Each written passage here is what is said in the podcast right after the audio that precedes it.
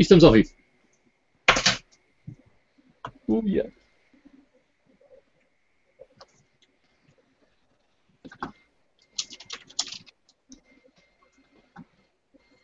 Pronto, e estamos ao vivo aqui com o, o Vitor, eu e, e o Rambo. Uns berraços. Se calhar estás melhor tudo do que, o- do que o Rambo daquele jogo novo. Olha. Esse jogo é esse, Jesus. É mesmo Rambo, olha aqui, até diz box. É? Box.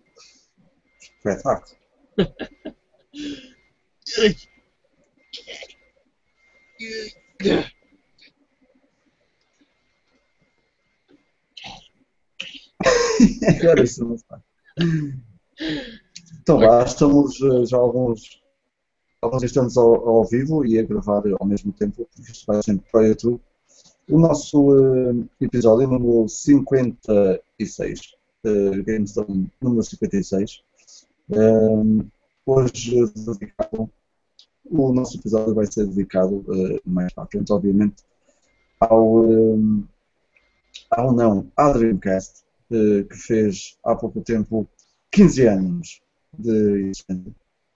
Foi isso, não foi? Foi isso. Está grande, o podcast. Mais um minuto. Mais ou menos, não? Foi, foi isso, foi. 15, 15 aninhos da Dreamcast, uma consola que viria a ser o fim da, da, da SEGA enquanto, enquanto eh, marca de consolas caseiras, mas que foi também uma consola que tornou, eh, tornou ainda mais forte quando se diz que, que há cenas de culto, porque hoje em dia a consola é altamente, altamente colecionável e muito amada por, por muita gente.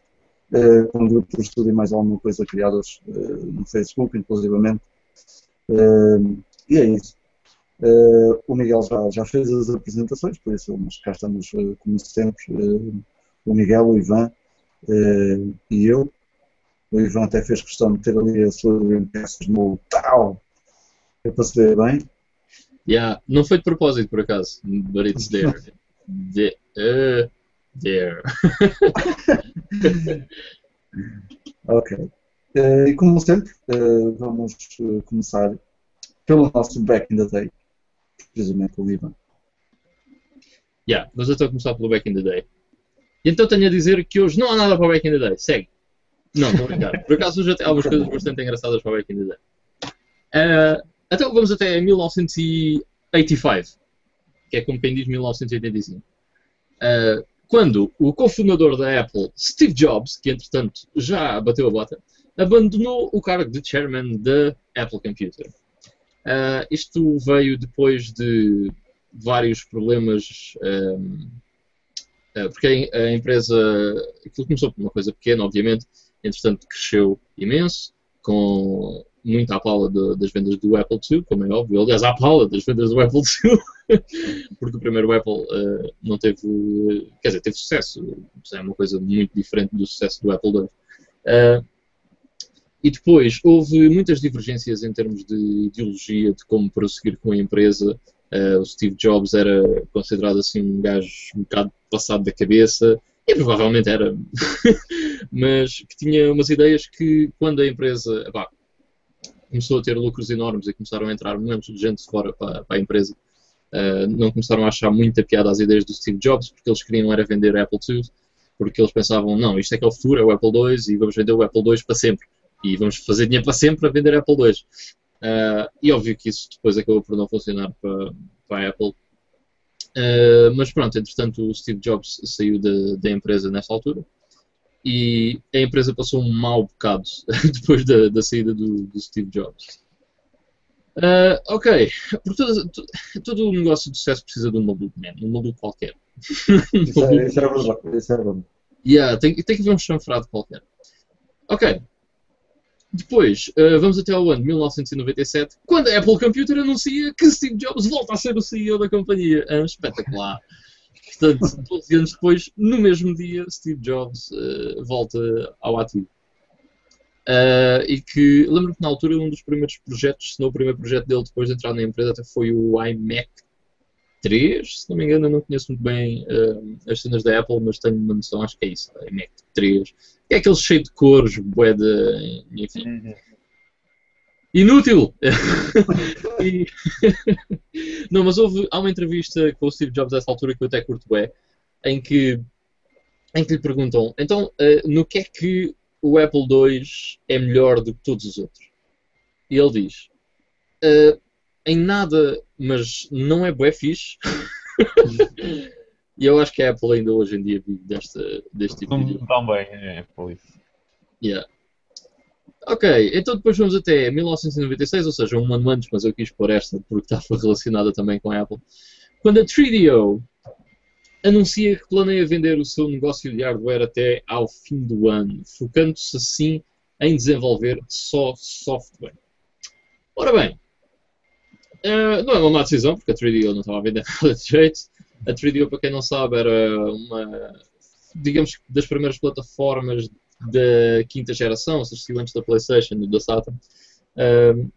Também uma das primeiras eh, consolas a usar eh, o formato de CDs, não como um add-on, mas sim ah, já embutido na, na consola.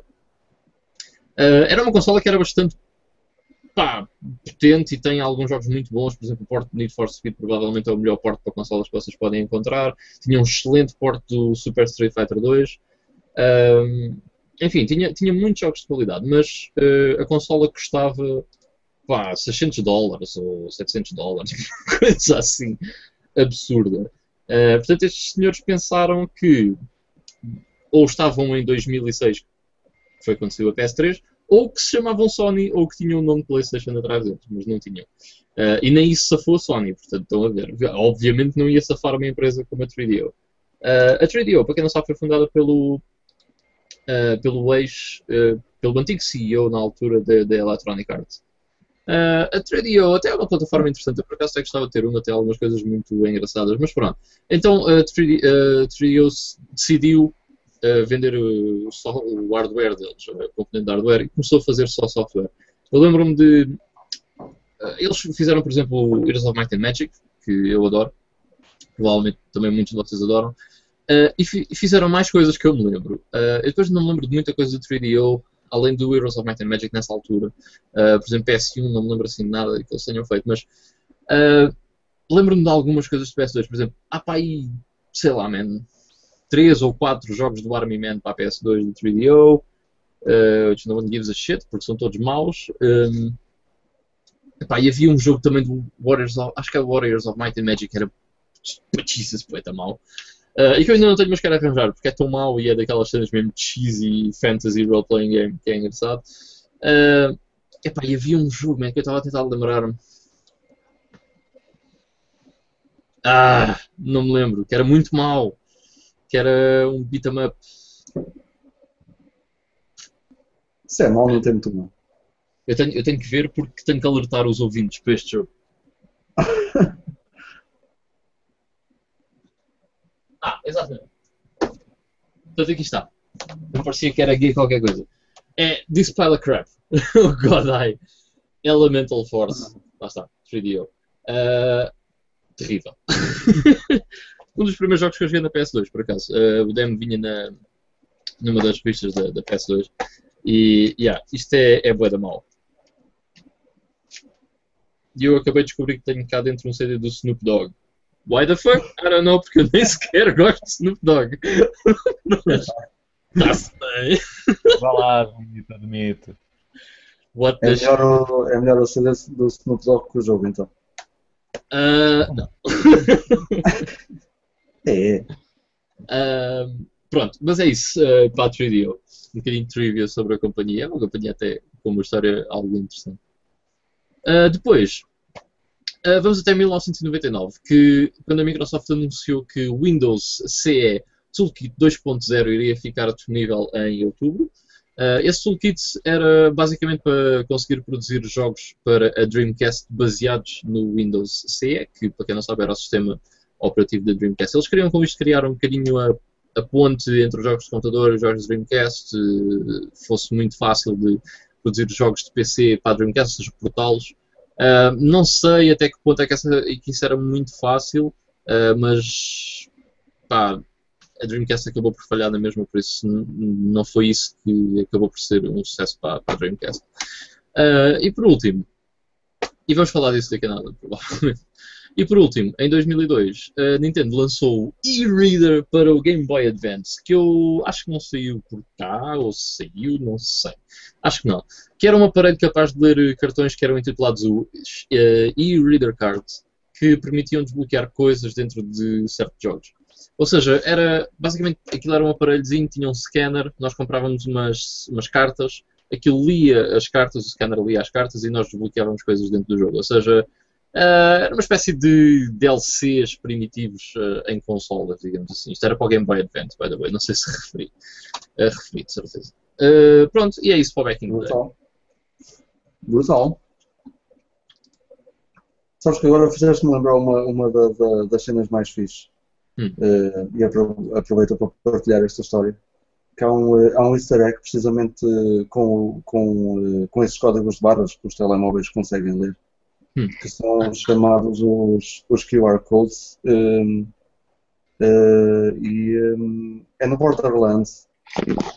Uh, não sei bem onde nem em que parte do jogo, mas há uns posters que têm uns QR codes e nós podemos com o telemóvel aproximar da televisão e, um, e também aparece qualquer coisa, tipo uh, um agradecimento e assinado, assinado entre aspas, pelo, pelo, pelo produtor do, do, do jogo que é também uma cena brutal, é um dos easter eggs mais, mais fixes e que eu eh, descobri sozinho. por, nice. por, isso é que ainda é mais brutal. Uh, mas pronto, é uma cena porreira que eu não conhecia, por acaso, essa do, essa do, do Game Boy Advance. Yeah. Eu penso que não chegou a sair por cá, por acaso não tenho a certeza. Uh, posso ver aqui um instantinho, mas. Uh, Pois, uh, só foi no Japão em 2001 e na América em 2002. Não chegou a sair por cá. Mesmo em relação ao que eu estava a dizer, aos QR Codes, acho que é uma coisa muito recente entre o pessoal de cá e uh, a Europa toda, se calhar não, mas pelo menos, pelo menos por cá não é coisa que se use muito, mesmo a nível, a nível comercial. Uh, mas bom, vamos então a seguir. Uh, o Miguel juntaste aí algumas notícias o quê? Epá, muito pouco. Uh, também não tive grande disponibilidade esta semana para estar muito atento. Claro que houve uma grande notícia que toda a gente já deve saber, que irei mencionar. Pode ser já, pronto. Uh, que não é nada mais, nada menos do que a compra da Mojang por parte da Microsoft pela módica quantia de, de trocos de bolso de 2,5 bilhões de dólares. Ainda hoje daí sou um mendigo que estava ali a estacionar carros. É pá, estavam lá 2,5 bilhões, man. Coitado de ti. Pois eu, eu, eu, cheguei a casa e também disse: Oh mãe, olha, cose-me aqui este bolso porque caíram-me 2,5 bilhões de dólares ao chão. Enfim, uh, é provavelmente, se não a maior, estará lá em cima de certeza, entre as maiores transações deste género. Epá, eu não me lembro de. Ainda há pouco tempo falamos, por exemplo, do Twitch, que foi comprado pela, pela Amazon por 1 bilhão, salvo erro. Isso é tipo... Uh, e o, o, quando o YouTube foi comprado pelo, pela Google, também deve ter sido uma coisa assim desse género. Uh, epá, sinceramente não me lembro de um número maior que este, numa transação deste tipo. É obsceno.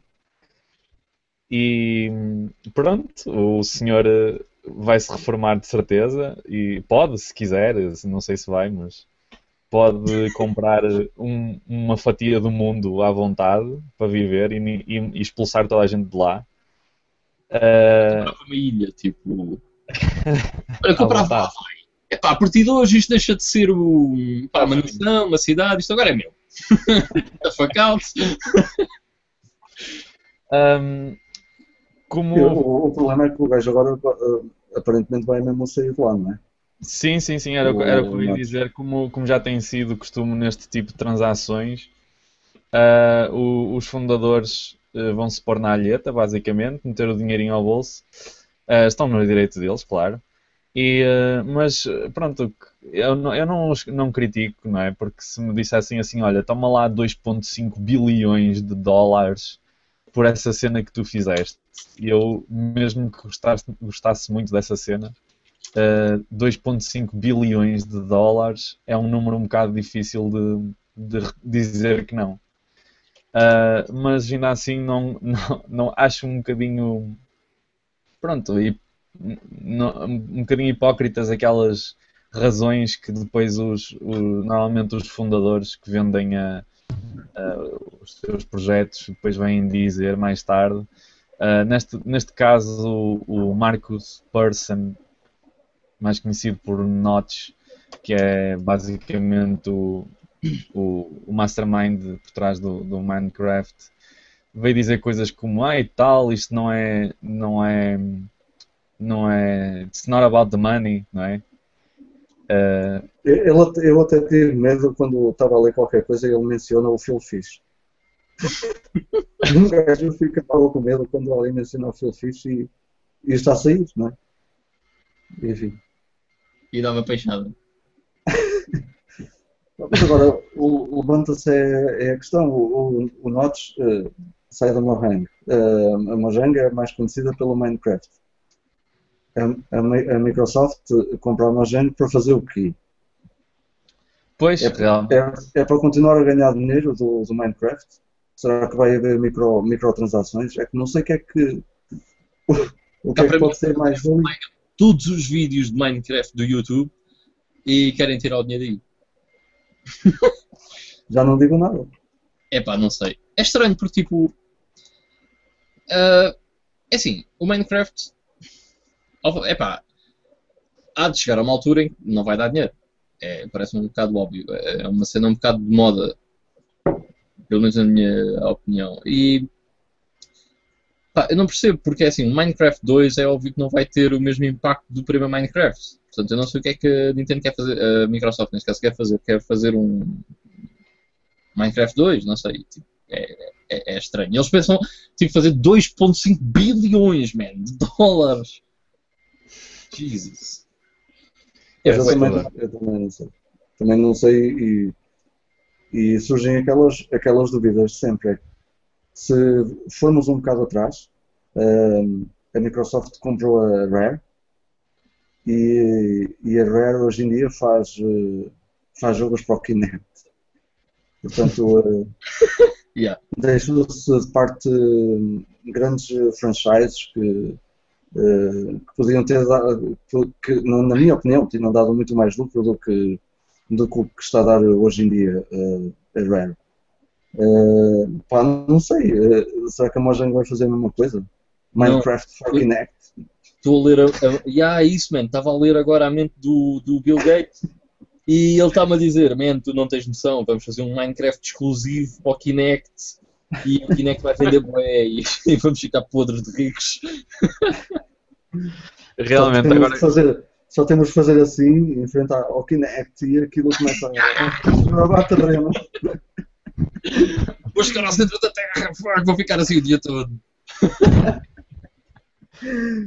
My God.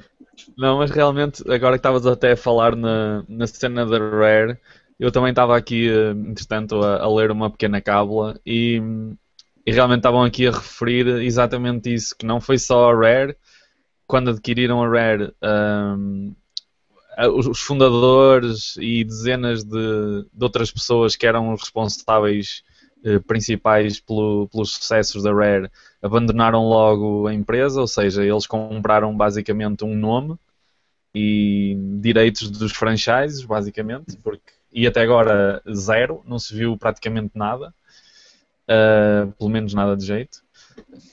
depois, depois disso foi a, a Lionhead, que ainda, ainda manteve durante algum tempo os, os responsáveis, mas depois o, o Peter Molinex, que era um deles, acabou por sair também. E uh, a Ensemble Studios também foi uma das vítimas. Vítimas, entre aspas, não é? Porque não tem nada a pena de alguém que sai de lá com não sei quantos bilhões ou centenas de milhões. É, dos- é pá, coitado do Molinex, meu. Agora já viste, ganhou um Oh. bilhão com a Lionhead. É pá, grande, coitadinho. pá. Agora já não vai poder Pá, fazer O que é que ele vai fazer agora? É, pá, grande assim. Agora, vamos fa- agora já sei o que é que eu vou fazer. Vou fazer um cubo gigante onde um monte de pessoas vão lá clicar e depois há um gajo que por acaso ganha uma cena para um MMO ou whatever. É, não é um MMO. Aquele jogo. É pá, já não me lembro o que é que aquilo era. Ah, era tipo um God Game online. Something like that. Eu gostei muito daquilo disso. What? E yeah, não soubeste essa cena, tipo, ele criou um jogo que era um cubo, estás a ver? Ah, e que supostamente havia uma cena espetacular no centro do cubo. Isto era um jogo que tu podias ir jogar à net. Era free to play, digamos assim. Então havia de pessoas, tipo, fazer tipo, 200 milhões de cliques por dia para chegar ao, ao centro do cubo, estás a ver? E o cubo, pronto, a cada quadrado tu clicavas ia desaparecendo, só que aquilo era tipo ginormous. Ah, pá, e depois aquilo começou a ser pago, tipo, quando já estava perto do fim, Ahm, e depois a pessoa que conseguiu, que foi aquela que chegou ao centro do cubo, ou seja, foi só uma pessoa, estás a ver? Foi tipo um sortudo, clicou no centro do cubo, ah, passou a ser o deus num God Game dele, estás a ver? Que era online. Ah, agora não me lembro. Isso é um projeto que ainda está, tipo, penso eu, que é em beta ou uma coisa assim. Mas tem piada, tipo, basicamente esse gajo manda naquilo, estás a ver? Engraçado. Que cena bizarra. yeah. Enfim. Molinex e, a- e o seu, e as suas ideias godlike é sempre qualquer coisa simulação de, de Deus. Bom, ahm, avançando agora, ou- outra coisa que eu tinha aqui apontada, ve- vocês, claro, estão à vontade se souberem de alguma notícia que me escapou, muito provavelmente, eh, estão à vontade para referir, mas eh, vou fazer uma pequena referência só ao tão aguardado, ou pelo menos um dos muito, muito aguardados lançamentos eh, desta, desta época, por assim dizer, desta nova rentrée, é uma palavra sempre bonita de utilizar, que foi o, o Super Smash Bros. para, para a 3DS, eh, no Japão, ainda não saiu noutros lados, mas o pessoal começa logo a vibrar com, com estes lançamentos, a mostrar o, o roster todo das personagens ahm, e essas coisas todas. Ah, uma das curiosidades relacionadas com, com o lançamento da- do Super Smash Bros. ah, foi precisamente que os, os fãs mais fanáticos, passa a redundância, mas os, os maiores tolinhos por Super Smash Bros. que se dedicaram logo a, a jogar isto mal, mal saiu no Japão. Eh, basicamente, montes deles, e há aqui montes de fotografias que provam isso, acabaram por stunar completamente o, o analógico da 3DS. Yeah. Tal foi a fúria e, e estavam mesmo com vontade de jogar aquilo porque arrancaram mesmo os, os analógicos e isto é um, um problema global. Eu processava a Nintendo, vocês lançaram um jogo que não dá para jogar na 3DS. Agora tem que lançar um analógico que encaixe naquele analógico para se jogar Smash Bros. Exatamente. Gajos são, são muito brutos. E depois está um gajo a jogar 3DS assim, né? E está todo para este lado, né? Por causa que. Tem que aguentar. Bem, graças, ao, graças a ele já, já, toda, já todo mundo sabe quais são os personagens secretas e já não há surpresas para ninguém. Essa é que é a parte. Yeah. Houve um gajo que eu estava eu a ver, eu estava a ver, não, eu vi um bocadinho no Twitch, mas o, se não estou em erro, ele começou tipo às 10 da manhã e teve até, até às 10 da noite, sempre on. Jesus. É pá, Eu por não sei se acaso, o gajo comeu, nem, nem se não comeu, mas que foi buscar o Destiny, eh, cujo destino não me parece muito risonho, mas o gajo que comprou o Destiny eh, à noite, estás a ver? Tipo no lançamento, ou seja, tipo meia-noite. Ah, eram 6 da tarde do dia a seguir, man, ainda, ele ainda lá estava. E tipo, quando eu me fui deitar às 4 da manhã, ele estava a jogar Destiny. Quando eu me levantei, ele estava a jogar Destiny. E às 5 da tarde, ele estava a jogar Destiny. Fogo. Jesus. Parece eu quando tive o Final Fantasy VIII no Natal. Mas, eu já não tenho idade para essas coisas. Pois, essa podia ter sido outra, outra notícia para se falar, que foi o lançamento do Destiny, não é? Um jogo tão aguardado também, mas sinceramente, I don't give a shit.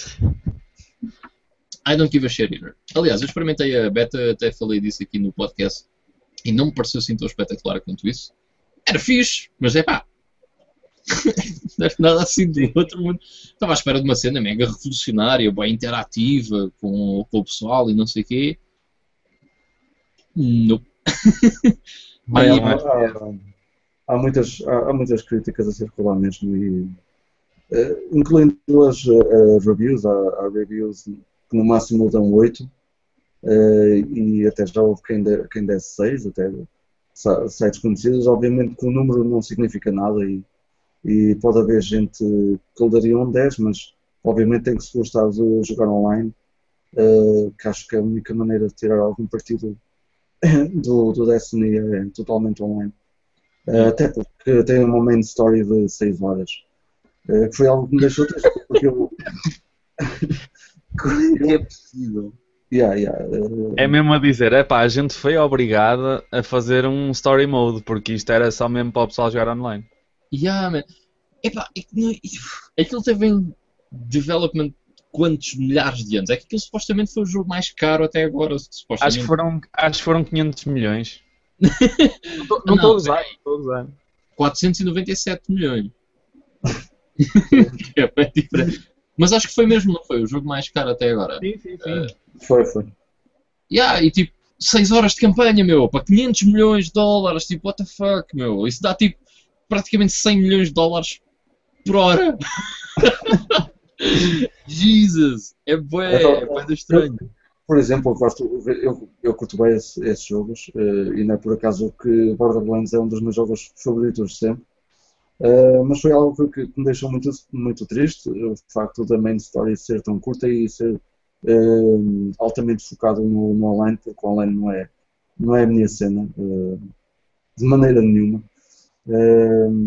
Pronto, e há- o Destiny vai desbloqueando novas mini-histórias e, e não sei o quê, mas lá está, é preciso ser, ser tudo online, porque se não tivermos online, não desbloqueamos nada, não estamos ligados, não estamos a, a desbloquear nada, nem, nem a receber novos challenges e, e etc. Aquilo tem eh, desafios semanais, se não estou em erro, se qualquer coisa.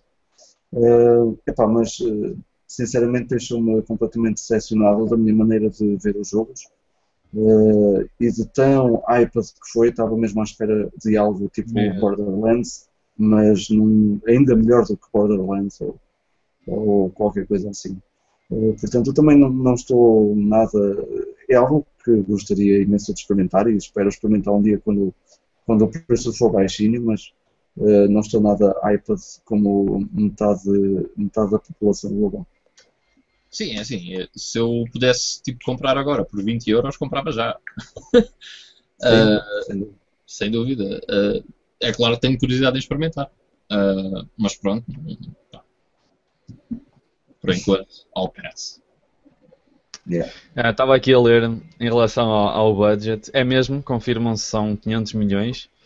Ah, só para terem uma ideia, nós até falámos disto há, sei lá, uns meses atrás, quando saiu, quando falámos do, do GTA V, que hum, achávamos estupidamente alto o valor que eles tinham gasto em development, production e marketing, que foi de 260 milhões. Ou seja, praticamente metade. Yeah.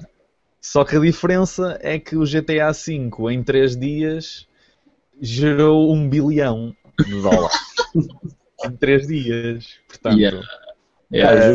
e justifica-se. Nada tem a um gastar plot 260 milhões. Como é que foi o Destiny? Não, não sabes?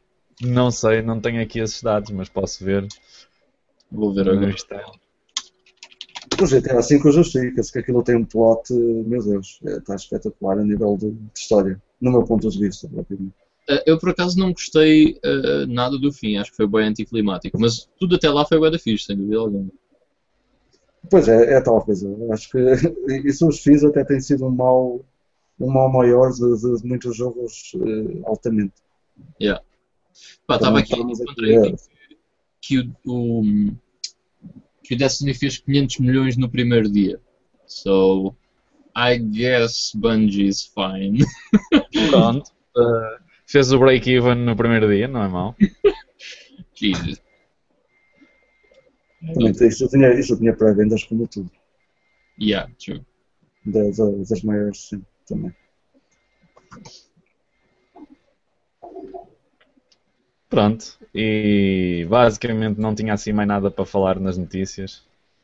Não sei se vocês se lembram de alguma coisa mais relevante. I don't think so. I don't think so. Também, sinceramente, não me, não me recordo de nada assim. Ah, tenho aqui uma, uma pequena coisinha, só mesmo de tease aqui ao, ao, ao Ivan. Hum. Que. Diablo 4! Diablo 2! Não é? Elder Scrolls! Ah, damn! eh, não, mas foi uma coisa que, que nós até já, já partilhamos eh, em, em off, mas o, o Hardcore Gaming 101, que é um site que eu aconselho bastante a checarem se não conhecem, eh, lançou o Ultimate Guide to Castlevania. Yes! E isso Não é mesmo- é mesmo um livrinho que vocês podem comprar, não só em e-book, mas também há a versão física. Uh, não é difícil de encontrar, basta escreverem o nome que eu acabei de dizer, Ultimate Guide do Castlevania. Uh, penso que no Amazon existe, é, no, no Amazon. Yeah, yeah, existe. Uh, existe a versão e-book e existe a versão livro físico, o que é awesome. Uh, mesmo eu não sendo o fã número 1 um de Castlevania, uh, curtia imenso ter. Um, cá está uma digital download via Amazon por 5 libras e 15 ou então um paperback por 17 libras, o que é um bocadinho, mas, uh, Mas epá, Eu não me parece caro. não, não, não. Epá, um, um guia completo da série toda de Castlevania. Portanto, Yeah. muito lore, muito, muitas descrições de jogo a jogo. Epá, eu tenho um, um carimbo de qualidade eh, muito bom, na minha opinião, que é do pessoal do Hardcore Gaming 101, que se dedicam mesmo a fazer pesquisa a fundo, não é nada de IGNs e GameSpots e coisas do género, que é bom à Wikipédia buscar os, os, os stats e está andar de mota. Um, este pessoal dedica-se mesmo a fundo. Se vocês forem ao site deles, tem lá muitas coisas já publicadas neste, neste sentido. E leiam três ou quatro artigos deles e veem que, que eles levam isso bastante a sério e que vale muito a pena. Um, O, o livro da SEGA estava espetacular. Sim, sim, sem dúvida. Portanto, tem aqui um livrinho com 158 páginas, com mais de 30 títulos Castlevania eh, mencionados, desde a primeira release de 86 até ao Lords of Shadows 2 deste ano. Portanto, atualíssimo, completíssimo e de certeza que está eh, super bem escrito. Uh, para quem é fã do, da série, que eu, eu sinceramente não conheço nenhum, mas para quem for, uh, que tem aqui um, um bom livro. Nice. Já agora deixem-me só acrescentar, eu por acaso estava aqui a ver se havia assim alguma coisa muito mais pomposa, mas encontrei uma cena muito engraçada. Basicamente o gajo criou o Rust, que é tipo um jogo também assim tipo sandbox. É um Daisy Clone. Ahm, disse acerca da venda do Minecraft. ah, I. Ah, não, ok, ok. eu vou explicar a minha confusão. É que eu li isto, eu li I have done the same thing. Ou seja, tipo, o meu jogo também é um sandbox give my 2.5 million. Billion. Mas não, ele disse, ele, o que ele disse foi eu tinha feito a mesma coisa. I'd have done the same. Ok. E se calhar a, a pescar assim o olho à câmara, não é? Como quem diz, hã? Microsoft, hã? Era, era É? isso. É só um, um bilhão, o meu é só um bilhão. Era o que eu ia dizer, olha que eu vendo por menos, hã? Um, um bilhão e a gente faz negócio. Oh yeah! Houve uma coisa que não falámos. Hum, Será então. que agora o Minecraft vai continuar nas consolas da Sony? Hum, é bastante boa provável, pergunta. Mas é provável, sim. Yeah, não sei. Porque agora parece que foi anunciado até para, para a PS4 também, não foi? Ou já saiu, nem sei.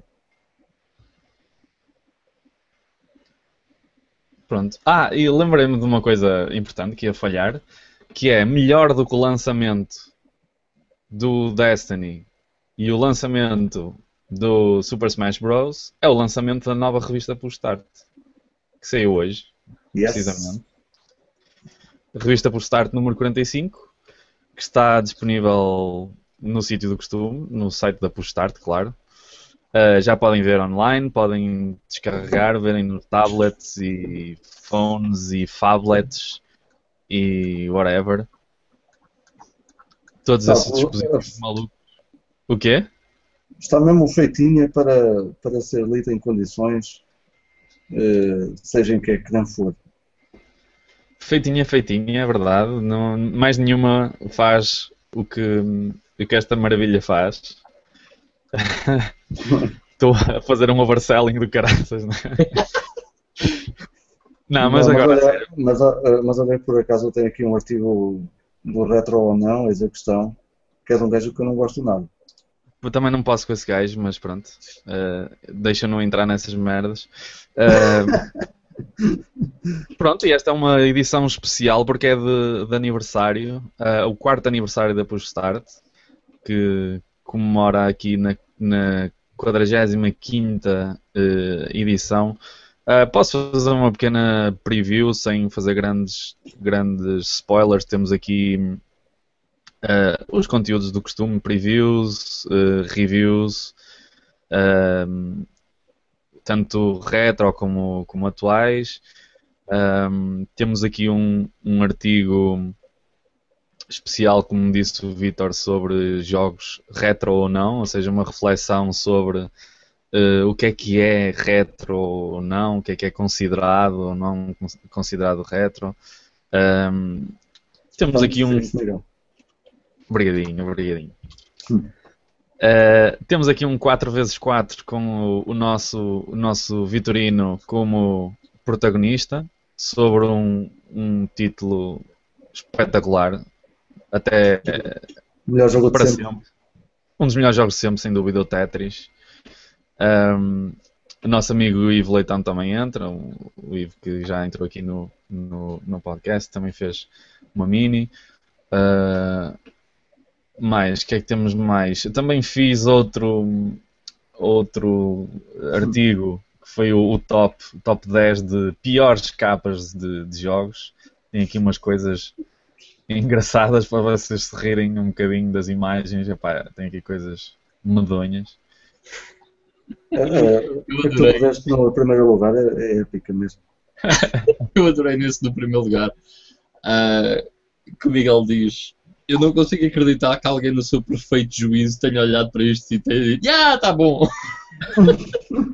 É difícil acreditar que as pessoas simplesmente, é pá, qualquer coisa era melhor do que isto. Yeah. Muitas delas uh, são mesmo medonhas, uh, que é a palavra mais carinhosa que eu posso usar para algumas destas coisas. Pronto, e muitas reviews, como é costume. Um, temos aqui uma review a um Elder Scrolls uh, já antiguinho, o Arena. Uh, Mega Man 6, temos para o Rayman 2, uh, jogos atuais, temos o Ratchet Clank Trilogy, uh, muita coisa, muita coisa que podem ir checar. vão lá ao site da Postart e está lá preparadinha para, para vocês lerem nesses dispositivos modernos por aí andam. É isso é mesmo. isso. É só ir a revistapostart.com e tem logo lá um linkzinho. Podem descarregar ou, ou ver eh, online, como disse o Miguel. Eh, a revista está adaptada a qualquer dispositivo. Tá- se queiram ler no computador ou numa tablet ou até no telefone. Eh, é de perfeita eh, leitura, porque está formatado ne- nesse sentido, para que seja mais fácil e, e adaptável a qualquer tipo de ecrã. E pronto, foram então as notícias, também aqui eh, esta nota para, para a nova revista Push Start. E vamos, eh, vamos ver só aqui quem é que. Ah, se o pessoal É tem é alguma coisa. Sim, temos aqui um- o nosso fã número 1 a deixar alguns comentários. O nosso fã número 1, que é o, eh, o André, não é? Este- Olha, O tens noção- tens noção que acabaste de alienar todos os outros fãs e que eles nos vão abandonar para sempre. Não, este, este vem a número 1 porque ele liga-nos e tudo. Então, está sempre a ligar de 5 em 5 minutos a perguntar quando é que começamos. É muito um, um abraço ao, ao André. Ehm, e pronto, depois já eh, há aqui algumas pessoas a ver, mas eh, é ele que tem deixado eh, comentários, mas se quiserem perguntar alguma coisa, deixa. Está aqui o Tiago, o Tiago de Rissa, que disse que a Microsoft anunciou que não retirará o Minecraft de nenhuma plataforma em que ele exista. O que é fixe. É uma boa jogada até da parte deles, não é? Então, claro, só eles aqui iam perder com isso, não é? Se retirassem isso plataforma.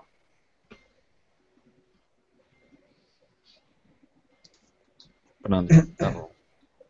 Podemos avançar então. Podemos e vamos avançar então para o Play Now. Eh, posso fazer já o meu, que eu vou ser muito rápido desta vez, vai ser mesmo. Tu dizes sempre isso. Não, mas epá, acredita que. Já deixei de acreditar, não vale a pena. Já não acredito. Só tenho vá, mesmo lá. um jogo. Só tenho mesmo um jogo para falar. Eh, mesmo assim, mesmo tendo algum tempo, eh, só tive tempo mesmo para este jogo, foquei-me e não consegui acabar, incrível. Eh, mesmo assim, também há jogo grandito, que é o, o, o Incredible Adventures of Van Helsing, o primeiro jogo. Eh, aparentemente eh, vai ser uma trilogia. Sei que o Miguel começou já a segunda parte, talvez ele fale disso, talvez não. Ei, spoilers, meu, fogo. Sou um grande spoiler.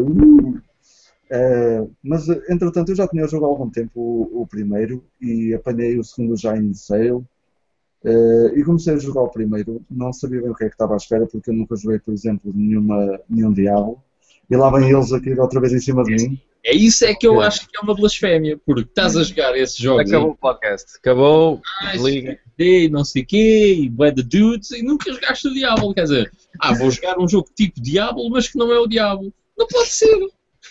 Pá, É, propositadamente, uma coisa que é pior. Como é que isso tem lógicas, Vitor? Ah, Mesmo sendo Não bom, sei. só pode ser pior. Acredito que sim, acredito que sim. Mas mesmo assim já, já, me, já me disseram de fonte segura que é um, digamos que um clone ou um, ou um jogo like, é assim que se diz que é que é um jogo like, mas pronto, vocês perceberam. É um, é, um, é um jogo parecido, muito bom eh, e muito idêntico em alguns aspectos. Epá, eu, eh, foi o único, é o único jogo que eu tenho para falar e obviamente é a minha pick of the week. Eu não acabei o jogo, mas já tenho imensas metidas aqui, acho que 18, ou pelo menos cerca de 20, não sei, mais ou menos. Eh, e o jogo é espetacular.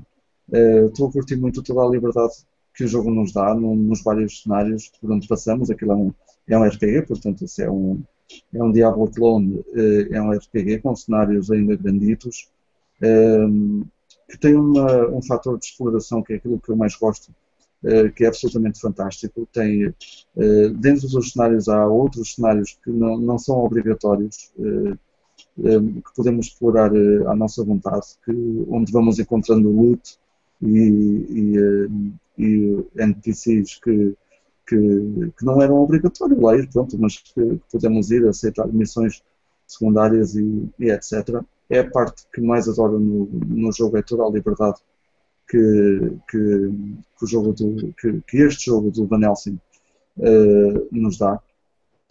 E, pá, e sinceramente não, não há muito mais a falar, eh, tendo dito que é um clone, digamos assim, de, do, do Diablo. Eh, não sei mais o que, que dizer, é um, é um RPG de ação. Eh, a árvore de, de skills e de poderes e etc. é tão, é tão grande que chega a ser confusa, uh, porque tipo, nós subimos de nível e dão-nos uh, e dão-nos três, uh, três pontos para, para pôr na, nas skills ou nos powers ou, ou nas auras ou não sei mais no, ou não sei mais aonde que são, são skills passivos e tipo são três para quatro categorias e dentro de cada, de cada categoria há oito ou nove ao todo e não sabemos bem por onde fazer o crescimento. Uh, aquilo chega a ser até confuso, uh, mas ao mesmo tempo dá-nos. Uh, imaginem que fazem 100 gameplays e nenhuma vai ser igual à outra porque vão acabar por, por escolhas totalmente diferentes. O mesmo se passa em relação aos. Isso são os pontinhos da, da, das skills. Depois tem os pontinhos, como qualquer RPG, para fazer leveling up à vossa, à vossa personagem. Uh, e vai acontecer a mesma, a mesma coisa. Vão, vão mesmo que façam muitos uh, gameplays, vai acontecer sempre de maneira diferente. Uh, mas essa parte da, das skills é, é, tão grande que. Eu não sei se o Diablo era assim, mas. Não, uh, não o, o Diablo 1 e 2 eram bastante simples nesse aspecto. o Diablo 3 é um bocadinho mais complexo, mas também não é nada por aí além. Mas eu, eu por acaso teve piada tu falares nisso. E eu vou-te meter agora no Facebook e quero ver a tua reação. Eu vou agora pôr o link no Facebook, mesmo agora. Vou, quero ver a tua reação à skill tree do Path of Exile. Epá, ainda não comecei a jogar isso, mas o André é, uh, já me é tentou. É. Oh, que é isto? Estavas a dizer que essa era a grande. A The Path of Exile é tipo. Não, isto, isto é impossível. Pois, é o, mesmo. o Van Helsing não é assim tão. My God, eu não, não, sei, não sei o que é, que é isso. Isto é demente, meu. Isto. Yeah. Completamente. Quem, quem criou isto tem um problema muito grave na cabecinha. Fónix. É, yeah, é, uma, é uma skill tree boa lixada mesmo. Yeah, isto é, é boa grande mesmo. Eu quando joguei Skyrim também achava aquilo, man, onde é que eu vou pôr agora as skills? Afinal não, estava muito enganado. estava mesmo muito enganado. Uh, não, isto é mesmo demente. Uh, mesmo assim, uh, continuo a achar o, as skills do Van Helsing um bocado confusas e não é só no aspecto de não sabermos onde é que devemos pôr. Aquilo é um bocado. Pá, não sei, o arranjo está um bocado mal feito, se calhar, nesse sentido. Ou então sou eu que não estou não estou, eh, não estou devidamente preparado para este tipo de jogos, não sei, mas eh, mesmo assim acho que poderia ter sido arranjado de uma maneira diferente. Outra cena engraçada que eu não, não referi é que uh, o Van Helsing faz-se acompanhar durante todo o jogo pela Catarina, e a Catarina é um fantasma, uh, uma pessoa que, que morreu e que agora acompanha acompanha o Van Helsing nas suas aventuras. É como se fôssemos acompanhado. Um, uh, é como se fôssemos, não, nós somos acompanhados por toda a história pela, por essa personagem, a Catarina, Catarina com capa, uh, e mesmo ela sobe nível, uh, não quando nós subimos, ela sobe nível, faz leveling up numa, numa, noutro, noutro tempo, digamos assim, e da mesma maneira somos nós que temos que, que dar as skills e, e, dizer onde é que queremos que ela faça, faça uh, o aumento da, da, dos seus dotes enquanto uh, personagem. E também escolhemos, essa cena é fixe por acaso, nós escolhemos como é que queremos que ela atue em batalha ou como nos acompanha. Nós podemos escolher uma Catarina eh, portanto, há opções mesmo para isso. Nós podemos escolher uma, uma Catarina que, faz healing, que é passiva, que ataca quando nos atacam, ou então podemos escolher uma Catarina que faz ranged attacks e que ataca, que nós não precisamos de atacar, ela própria sente o perigo e sente que nós vamos para ali e ataca sozinha. Essa parte está. Uh, achei essa parte espetacular. Nunca tinha visto uh, nada idêntico em nenhum jogo. Mais uma vez, não sei se o Diablo tem algo parecido, mas foi. É? é? Nice. Nice. Uh, foi a primeira vez que joguei assim, algo assim, e achei isso bem da bacana. O Diablo não tem a cena hum, de tu programares, digamos assim, a, a personagem, uh, mas tens sempre personagens que te acompanham. Yeah. Nice. Uh, pronto, neste caso parece que a Catarina é parte da história e, e faz-nos ali o acompanhamento. A parte de sermos nós a fazer leveling up e a escolher onde é que ela deve melhorar e onde é que vamos depositar também as skills. Uh, depois, mais para a frente, vamos descobrir que ela pode, por exemplo, absorver o dano. Uh, em vez de sermos nós, enquanto personagem, ela absorve um bocado para nós não sofrermos tanto e etc. Porque que vai acabar por ser uma grande ajuda em todos os, em todos os aspectos, não, não só como, como ajudante eh, a atacar, mas também pode recolher eh, loot, também pode ficar só com, só com o dinheiro, por exemplo, etc. É, é muito fixe, estou a adorar a experiência, estou a gostar muito do jogo e já há muito tempo que um jogo não me fazia afastar de tudo o resto, porque eu não joguei mais nada, absolutamente mais nada, na semana passada. Uh, e só joguei isso. Uh, também queria deixar uma nota que para muitos jogadores é importante uh, aos developers, que foram espetaculares, porque eles lançaram, pá, não sei se foi, por exemplo, imaginem, na, na quarta à noite, eles lançaram um update e já sabem, eu sou daqueles gajos que vai com o comandinho da Xbox, deitar-se no sofá e jogar à grande uh, no, no, Steam, no Steam Big Picture.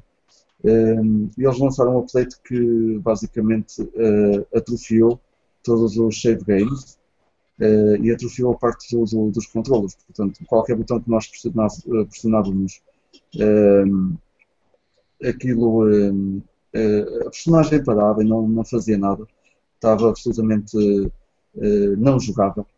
Uh, e eu vim para o computador, tentei jogar com o Raton My God. Eles deviam ter habituado a isto antes e não me habituei mesmo. E aquilo foi reportado por uh, milhares de jogadores que estavam a jogar o jogo, ainda por cima aquilo tinha entrado em sale há muito pouco tempo. Uh, foi reportado e pá, foi uma questão de horas eles lançaram um patch uh, para que, que, reparou aquilo, foi espetacular mesmo. Eh, e, portanto, deixei uma nota positiva, porque eles já estão a trabalhar no terceiro, o segundo já, eh, o segundo já eh, foi lançado e precisa de mais updates, se calhar, e eles voltam atrás a reparar um problema do primeiro jogo. Foi absolutamente espetacular. No meu ponto de vista, é algo que muitos não fazem. e pronto, é a minha pick of the week, The Adventures of Van Helsing, o primeiro jogo. E é tudo por hoje. Mesmo assim foi só um e falei muito, desculpa. Não faz mal. Não é Bem, assim, então.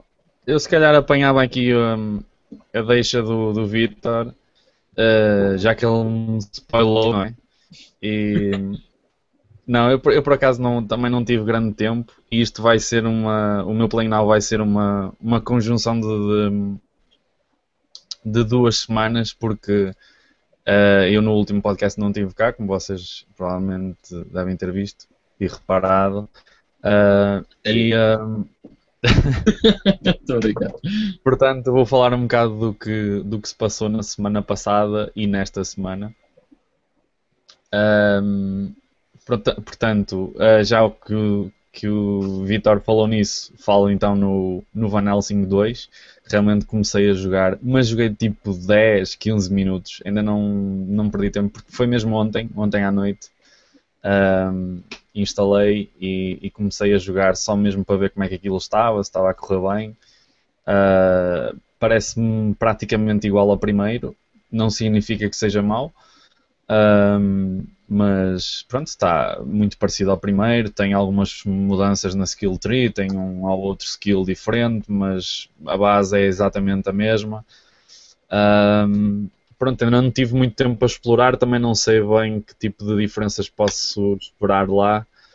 Um, uh, ah, mas vai ser um, um joguinho para, para começar a, a levar mais a sério e a, e a perder algumas horas nele. Uh, depois, voltando então a, um bocadinho atrás. Oh, Miguel, desculpa Diz. lá. Só uma coisa que, que, que, não mencionei, que tu já sabes, é que a cena fixe da, da, desta, desta trilogia é que podemos uh, levar as nossas personagens uh, de uns jogos para os outros. Que eu, eu achei até um bocado engraçado, já há jogos que fazem isso. Sim, mas, sim. É, mas não, não, não, não deixa de ser engraçado, podemos levar aquela, a nossa história para, para a continuação. Sim, sim. Helsing Sim, Effect. é, é um bocado, é um bocado isso.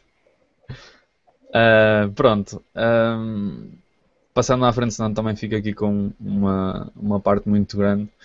Ahm, vou falar um bocado do que, do que investi em, em termos de tempo na semana passada, ou seja, foi uma semana em que eu ainda estava de férias. Ah, no entanto, não foi por isso que tive algum tempo para, para jogar muita coisa, porque também tive alguns dias para fora. Uh, nem sequer tinha internet quase, tipo, vim pontualmente à, à internet com uh, net móvel e assim, foi só mesmo para ver uh, os e-mails e responder alguma coisa. Uh, pronto, portanto, nem sequer computador tinha muitos dos dias, não deu para jogar nada, praticamente, a não ser dois ou três dias. Ainda assim, transposto ainda da semana anterior, que eu ainda tinha falado nisso, consegui acabar a Season 2 do, do Walking Dead. Balanço muito rápido. Gostei. Uh, continua a ser Walking Dead. Exatamente igual. Uh, se já sabemos que, que o jogo é super focado na história, portanto é isso que interessa. Não tem inovações nenhumas em termos de gameplay ou de mecânicas. É, continua a ser Walking Dead. Uh, gostei, mas sinceramente a, a história não me puxou tanto uh, como o da primeira season. Um, foi um rude golpe na história e vou agora tentar não spoiler muito, se bem que o primeiro season já saiu há tanto tempo que um, já deviam ter jogado isso, pá, a culpa é vossa. Uh, pronto, perdeu- o que eu posso dizer é que se perderam personagens que eram um bocado essenciais à história e que enriqueceram muito a história na Season 1. E na Season 2 perdeu-se muito, perdeu-se muito isso. Ahm, não gostei muito do facto da história ser muito rodeada ou, ou- ou a rodear muito o bebê que existe lá na, naquela, naquele grupo é tudo muito à, à base do bebê e coitadinho do bebê e temos que ter eh, cuidado com o bebê e agora vamos para ali por causa do bebê. É pá, porra lá o bebê, meu, tirem o bebê aos ombros, está farto de ter o bebê. Porque muitas vezes somos obrigados a tomar decisões que muito provavelmente não as teríamos tomado se não tivesse lá o bebê. Uh, mas pronto, acho que é um bocado essa a beleza do, do Walking Dead, que é muitas vezes nós temos, temos escolhas, mas não, uh, nem sempre temos escolhas boas. Muitas vezes é temos que escolher entre o menos mau. E, e pronto, é aí que está um bocadinho a beleza também do Walking Dead. Mas pronto, fica aí o apontamento de que gostei, não gostei tanto do primeiro. E espero que o terceiro venha compor algumas coisas que o segundo, a segunda season falhou um bocadinho. Depois disso, graças aqui ao nosso grande amigo Ivan, eh, enfiei-me num mundo chamado Hearthstone. Eu acho que ele tinha jogado muito pouco disto. Yeah. Eu ouvi episódios anteriores neste podcast, ele jogou muito pouquinho disto e, eh, e conseguiu meter-me o bichinho de pelo menos experimentar. Eh, lá está, depois também com esses dias que tive de férias e que não, não tive acesso ao computador, nem, nem tive tempo para jogar nada. Eh, entretanto, também voltei ao trabalho, ainda pior, não é? Ficamos sem, sem, sem tempo na mesma. Ah, mesmo assim, consegui dedicar umas horitas ao Hearthstone. Curti bastante mesmo. Ahm, eu gosto imenso de trading card games, desde que bem feitos, não é? Já há uns tempos tínhamos falado do Duel of Champions, que também gostei bastante. Ah, o Hearthstone, confesso que eu tinha algumas dúvidas, porque, epá, não sei, eh, aparentemente parecia-me muito básico e tinha algumas coisas que cartoonish que eu estava assim um bocado de pé atrás, uh, mas a jogabilidade é o que interessa e realmente depois de experimentar fiquei convencido e acho que é mesmo um dos melhores, uh, se não o melhor, não sei, mas a par do Duel of Champions sejam os melhores uh, trading card games. Não vou estender muito uh, sobre isso. O Ivan já falou muito sobre o Hearthstone. Inclusive, ele tem um vídeo que eu aconselho a irem ver, uh, muito bom, uh, a descrever todos esses pormenores do jogo e, e uma pequena introdução para, quem quiser experimentar o Hearthstone. Tem ali no vídeo do Ivan uma, uma boa explicação do, do básico e do, do que é importante saber, portanto, não vou estar aqui com, com grandes rodriguinhos à volta disto. Uh, o que é que eu posso falar mais? Um, em termos de, jo de, jogos, foi mesmo só isto durante as duas semanas. Uh, não foi grande coisa. Uh, também aproveitei um bocadinho as férias para ler, um bocado coisas que já tinha em atraso. Li muito Fables, que é uma série que eu estou a, a acompanhar recentemente. E, e, já vou bastante avançado e é awesome. Aconselho a quem, a quem gostar de ler uh, comics. Uh, fiquei super contente também, e até posso mostrar porque tenho aqui ao lado, com uma aquisição de, de comics que fiz recentemente, que foi do, de um dos meus super-heróis favoritos, que é o Gambit, e encontrei assim a primeira minissérie dedicada especialmente a ele. Tem aqui uh, os, os números praticamente todos das duas minisséries que, que saíram. Nice. Uh, fiquei super contente mesmo. Uh, epá, andava há imenso tempo à procura disto, nunca consegui encontrar em Portugal. Pouco, muito pouca gente tinha. Quando tinham, pediam tipo. Epá, é como nos jogos, não é? Pediam preços absurdos por isto. Até que o nosso grande amigo Paulo Paredes adicionou-me a uns grupos no Facebook de trocas e vendas de cómics e meti-me num do UK que logo à primeira pesquisa, ou a primeira pesquisa não, fiz lá um post a dizer que procurava estes cómics e logo à primeira veio um, um man super acessível, espetacular, a falar mesmo na boa, que me fez tipo uma libra por cada cómic. Então, então tipo, mid condition com um cartãozinho por trás a proteger, com estas capinhas de plástico. É pá, mesmo tipo. Como se vê nas lojas de cómics americanas, está assim mesmo espetacular. E a uma libra por cómic foi tipo ridículo. Não podia dizer que não. E pronto, é um bocadinho fora do, do, que, se, do que se normalmente fala aqui no Play Now, mas como estava super contente com isto, uh, falei um bocadinho sobre os cómics também. Para acabar, já vai longo fazer uma pick of the week. Também não posso falar muito porque só joguei também algum, alguns minutos isto, mas é super divertido e achei imensa piada ao conceito simples. É um jogo chamado Oli Oli. É duas vezes Oli, basicamente. Uh, Oli, que é o que se chama aquele salto básico uh, no, em skateboarding. Uh, e isto é um jogo de skateboarding, mas tem uns gráficos eh, em pixel art, em 2D, é tipo, se é que se pode chamar, mas é tipo side-scrolling, não é? Uh, e é super engraçado, é simples uh, e ao mesmo tempo uh, consegue ser complexo, como é muito costume nestes jogos bem sucedidos, que são simples, mas que quando começamos a entrar neles, começamos a ver as pequenas nuances que eles têm e a, e a complexidade que se consegue fazer com tão pouco. E um, pronto, pensem num Tony Hawk's Pro Skater daqueles antigos, mas super simplificado, tanto em termos de gráficos como de, de gameplay, mas tem aquela ideologia na mesma de. Uh, de objetivos por cada stage, não é? Tens que fazer X pontos, tens que fazer o truque X, Uh, pronto, tem esse tipo de, de, objetivos também, só que ali um, tem pequenas coisas como efetuar um determinado uh, truque envolve estar a carregar num botão, mas no último momento uh, clicarmos no outro muito rapidamente. Quando quando temos que aterrar não é simplesmente ok, ele agora ele fez a cena e agora o gajo cai e fica lá direitinho.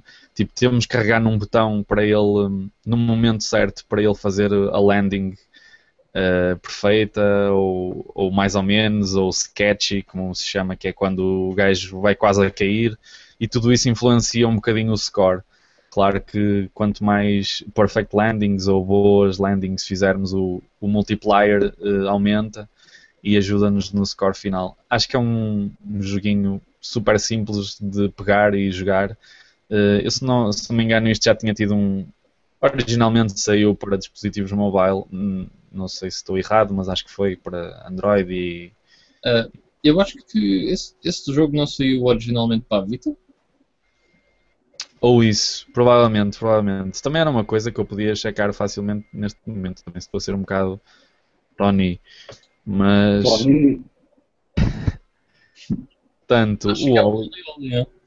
O Oli Oli, exatamente, saiu originalmente uh, em janeiro deste ano para a Vita. Pois é, nem sequer saiu para dispositivos móveis, não sei porque é que eu estava a pensar nisso. Portanto, eu estava a pensar noutra coisa qualquer, bom, não interessa.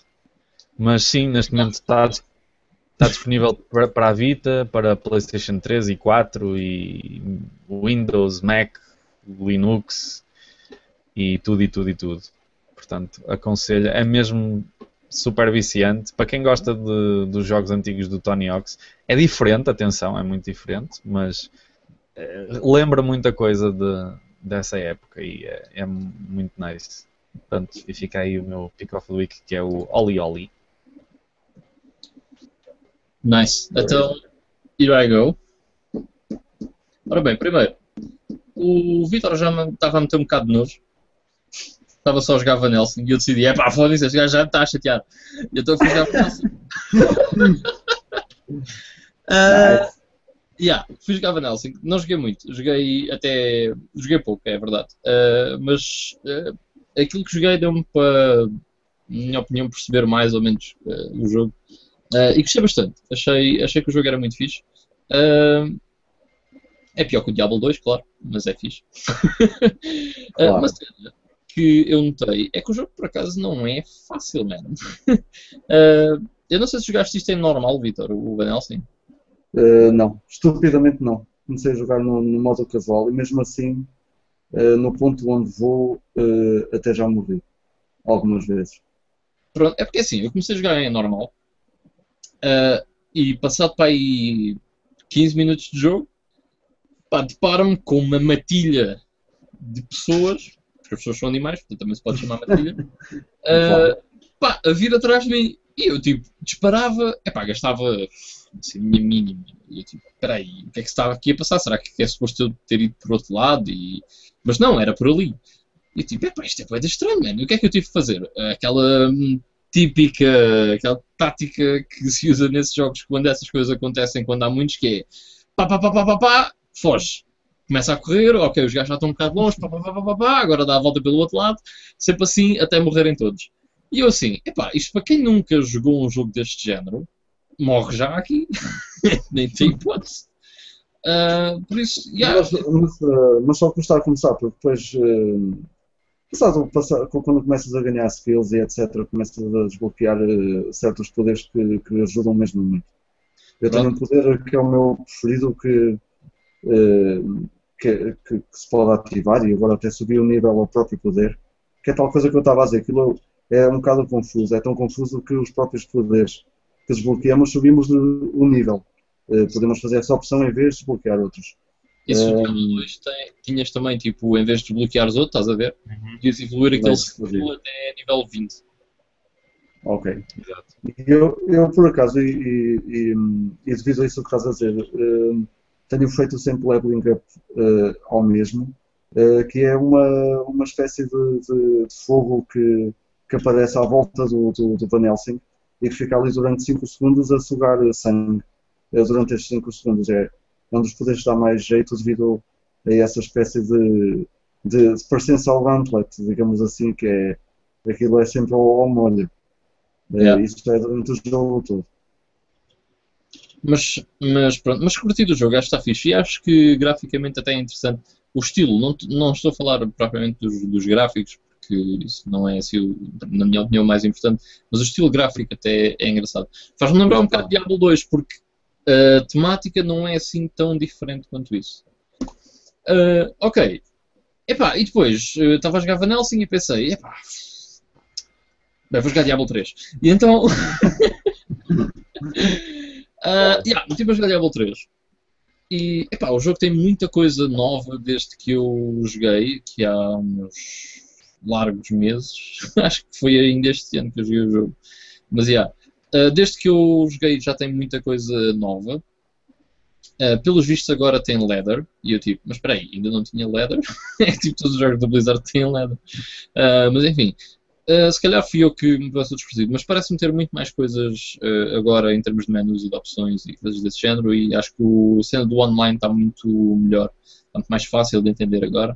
Yeah, e está a ser divertido. A cena é que eu meti, como eu tinha falado no Diablo da outra vez que eu joguei na dificuldade normal e achei estupidamente fácil. portanto, eu estou no segundo acto do Diablo 3 em hard e morri zero vezes. Continua a ser. É, assim, Hã? é um espetáculo. Epá, é que é assim, tipo, o jogo continua a ser bastante interessante e é sempre fixe, o combate aquilo é super porreiro, é muito louco. Tipo, é tão fácil, mano. Eu, tipo, agora eu quando acabar a depois vou jogar o, a dificuldade a seguir para ver se, ok, será que isto é mesmo mais difícil? Porque, epá, por exemplo, um, no fim do, do, Dia do Diablo 3, depois aquilo, pronto, vamos ao New Game Plus, não é? Um, eu lembro-me de. Pronto, não tive dificuldade nenhuma em passar a, a, dificuldade normal do Diablo 3. E agora, ao início, já, já custava um bocado a matar os gajos, tipo, já tinha que mandar umas quantas, umas quantas, umas quantas cenas. Eu estou a jogar com um Wizard. Um, epá, e de repente apanho, uh, ainda não tinha apanhado nenhuma arma nova enquanto estava nesta difficulty setting, e de repente apanho um Steph que dá mais 87% de dano, man. E eu tipo. Uau! Wow. Uma cena tipo. 3%, 8% normalmente é bué. Aquele dava mais 87%. Uh, escusado será dizer que facilitou bastante as coisas. Uh, e pronto. Mas o Diablo 3 continua a ser bastante interessante. Depois, uh, Hearthstone, ok? Hearthstone, todos claro. os dias praticamente, a fazer quests, só quando não consigo mesmo ir jogar.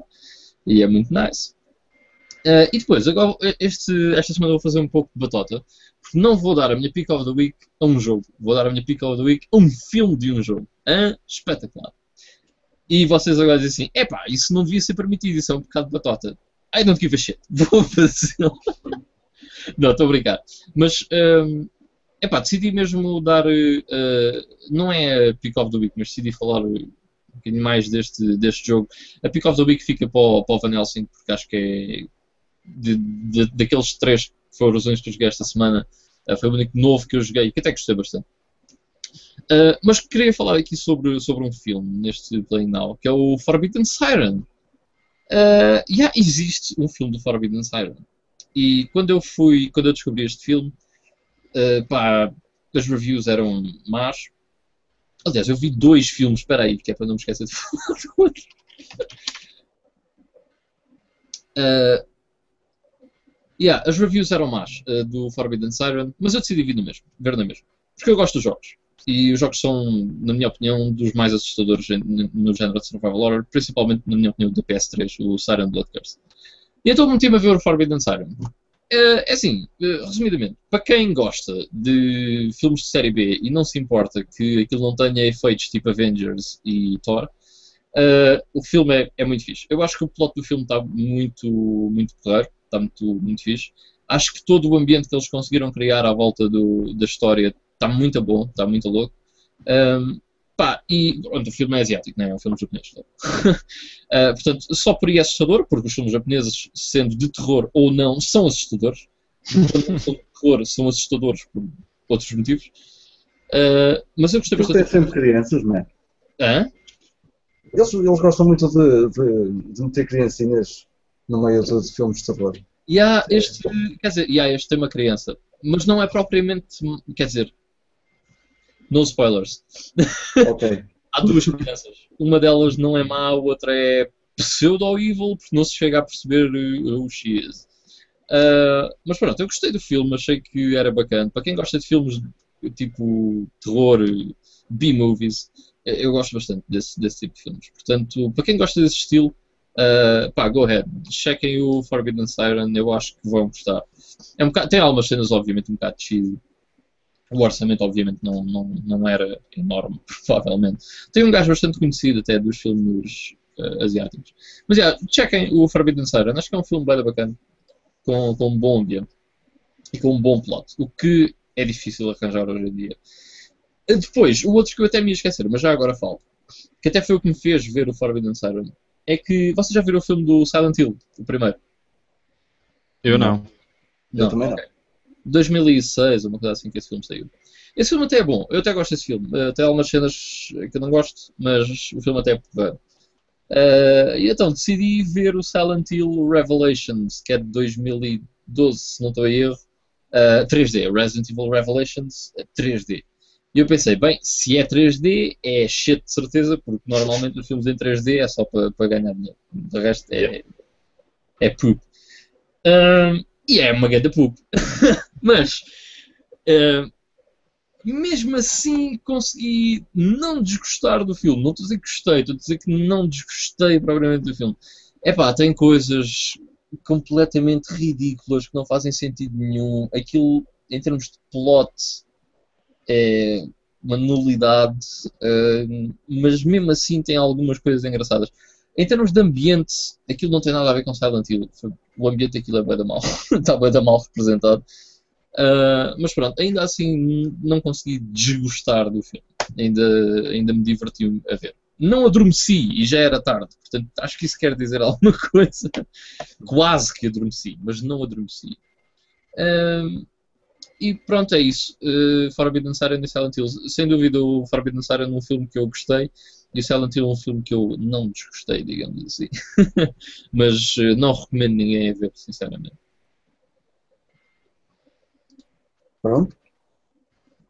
Tu não vejo. então. Ah, o Silent Hill, pois, não vejo. Mas vê, vê o Forbidden Siren, não é, filho? Não sei se sou capaz. não, é, não é muito. Uh, tem muito suspense. Não é, não é um filme gráfico, digamos assim. Uh, é mais tipo suspense e coisas desse género. É fixe. Hum. Eu já vi o Joan, por isso. É Joan que se chama. Não, Se podes ver esta à vontade. Pronto, tá bom. Estou safo.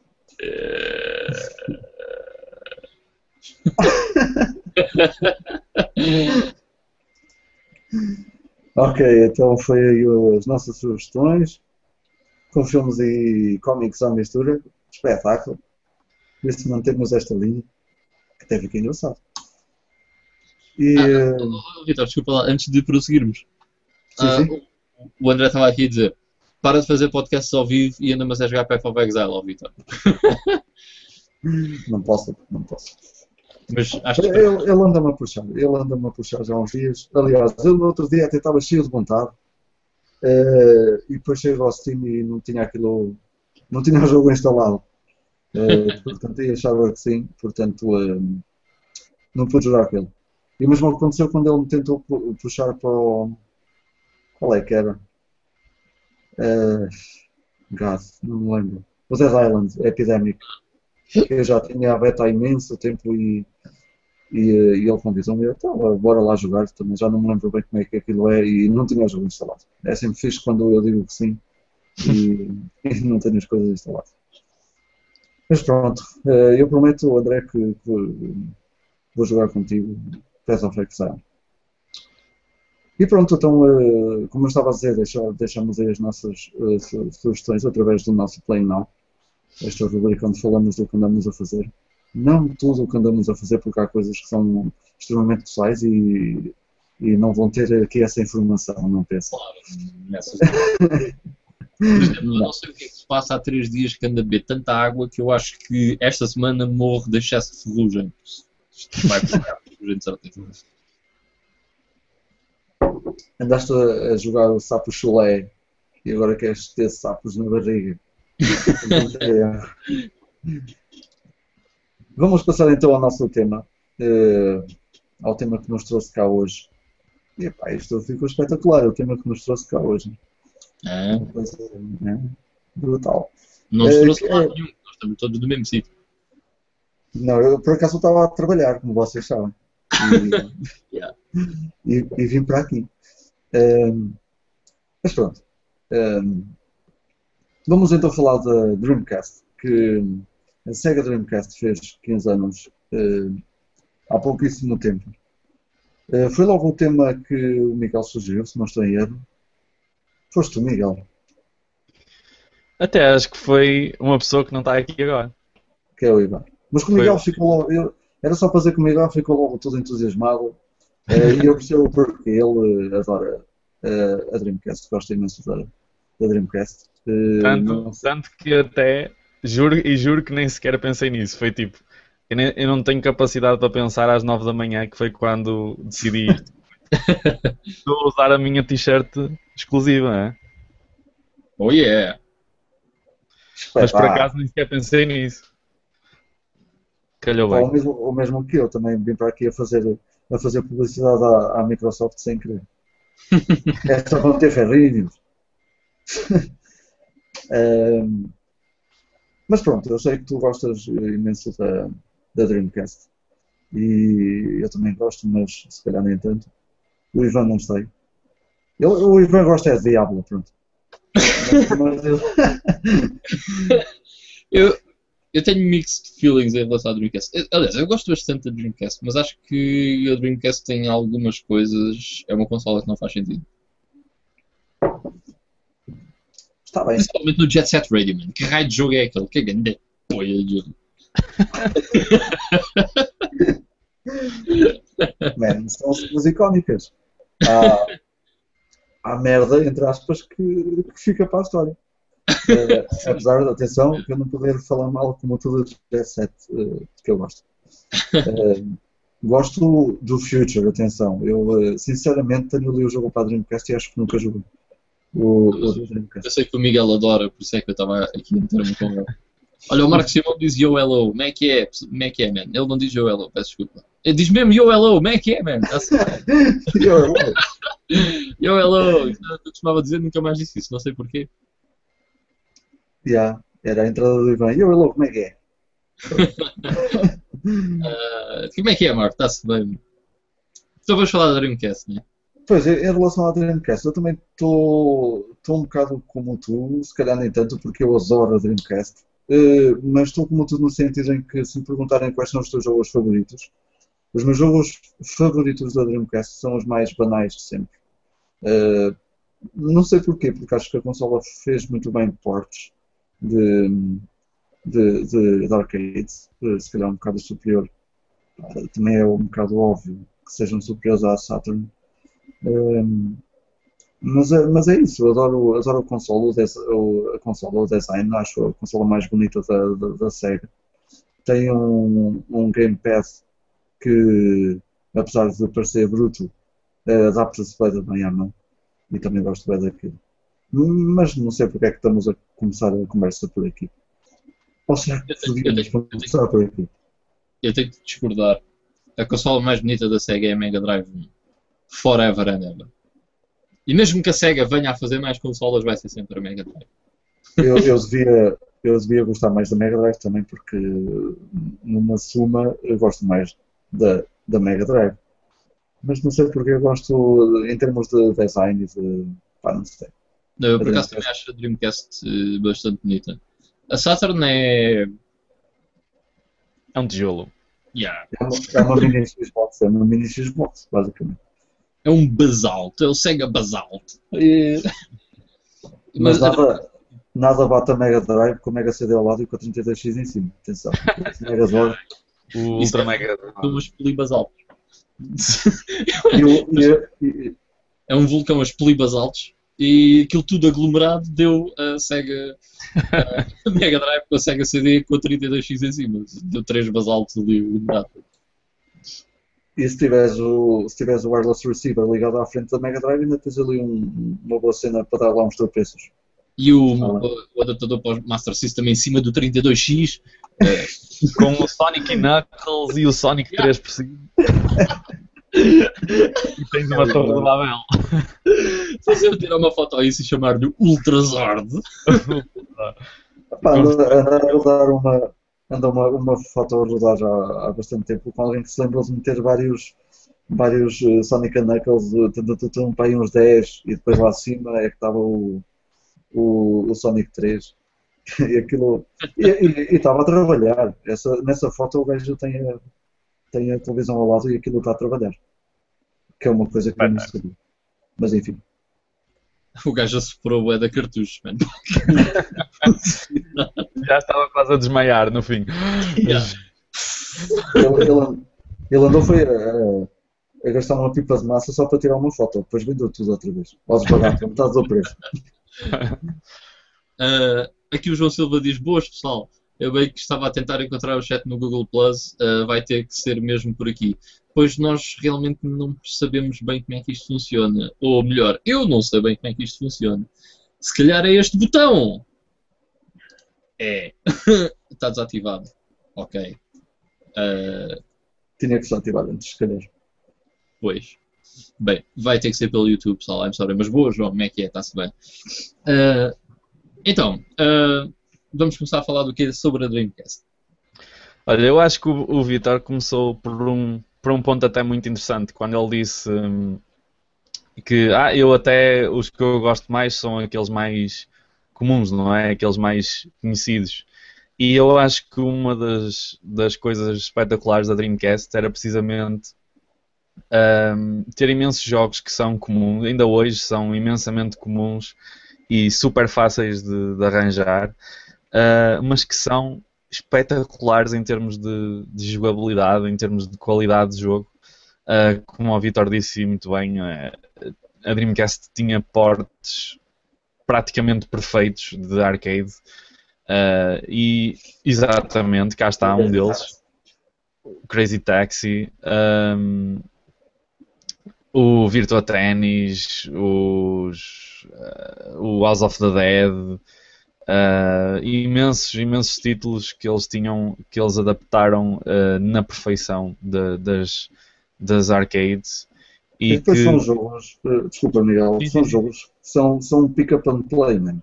Eh, e eu também é outra coisa que eu adoro, não há histórias, eh, se calhar até, até pode haver histórias, mas não, há, não há uma obrigatoriedade de seguimento de história, não há, não há ali grandes esquemas, nem, nem muitas letras, nem nada, é mesmo, é mesmo tipo arcade, é pick-up and play. Isso exatamente. pode ser feito uma vez por semana, se me apetecer jogar daqui a um mês jogo e eu tenho a certeza que sei como é que vou jogar e a facilidade e a simplicidade com que se joga eh, o Crazy Taxi que, que o Ivan estava a mostrar, que é um dos tais meus favoritos ever O da, caso, da, da Dreamcast. o caso do Crazy Taxi, tipo, eu. hum, opá, comprei o Crazy Taxi, vinha num bundle de jogos que uma vez comprei para a Dreamcast. Ah, epá, e fui jogar o Crazy Taxi, porque eu sempre gostei do, do jogo. Epá, e aquilo. Foi do estilo, eu meti o Crazy Taxi na consola e tipo, ah, bora lá jogar aqui, tipo, 10 minutos. Uma hora e meia, man, porque depois. Epá, não consegui, tipo, é, vai lá só tentar mais uma vez. E agora já consegui fazer mais não sei quantas pessoas. Epá, é uma cena bem fixe, né? Crazy Taxi é brutal.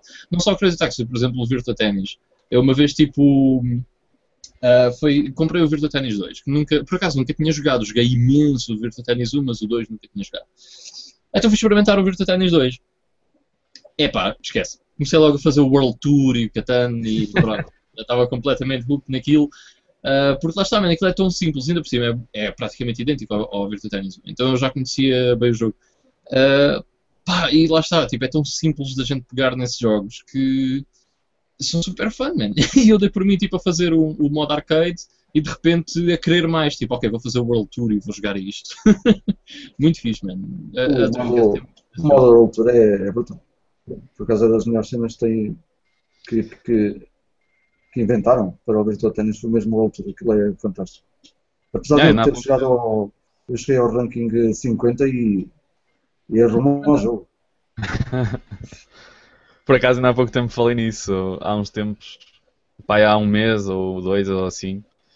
ah, foi exatamente isso que me aconteceu. Eu recebi a minha Dreamcast ah, nova, porque eu tinha, tinha aqui uma que deixou de funcionar, porque o antigo dono provavelmente pôs aqui correr bootlegs como se não houvesse amanhã, então isto deixou de ler uh, jogos uh, originais. Uh, então quando eu recebi a, a a nova Dreamcast foi de género Play all the games! e claro que travei muito quando cheguei ao Virtua Tennis 2, que foi, apeteceu-me jogar uh, uh, o World Tour e foi por aí fora até chegar mesmo ao fim. Uh, posso fazer um pequeno spoiler para ti, Vitor, que tu não chegaste, que disseste que, que paraste no nível 50. O Eu final, o final é contra o rei e a rainha. É Sério. verdade. E é mega cheap. É tipo impossível ganhar, praticamente. Eu não consigo. Não consigo. É tipo, cada banana que eles mandam é um ponto e tu não tens hipótese. Tipo, é ridículo. Ah, mas, mas pronto, é, era o que nós estávamos a, voltando ao que estávamos a falar. Uma das, das maiores belezas da Dreamcast é mesmo essa. É, é ter imensos títulos que ah, são portes quase perfeitos de jogos arcade. São jogos que mantêm esse feeling arcade mesmo na, numa consola doméstica, o que é uma coisa bastante rara hoje em dia. Ahm, já na altura se começava a perder um bocadinho esse, esse, esse aspecto dos jogos, não era?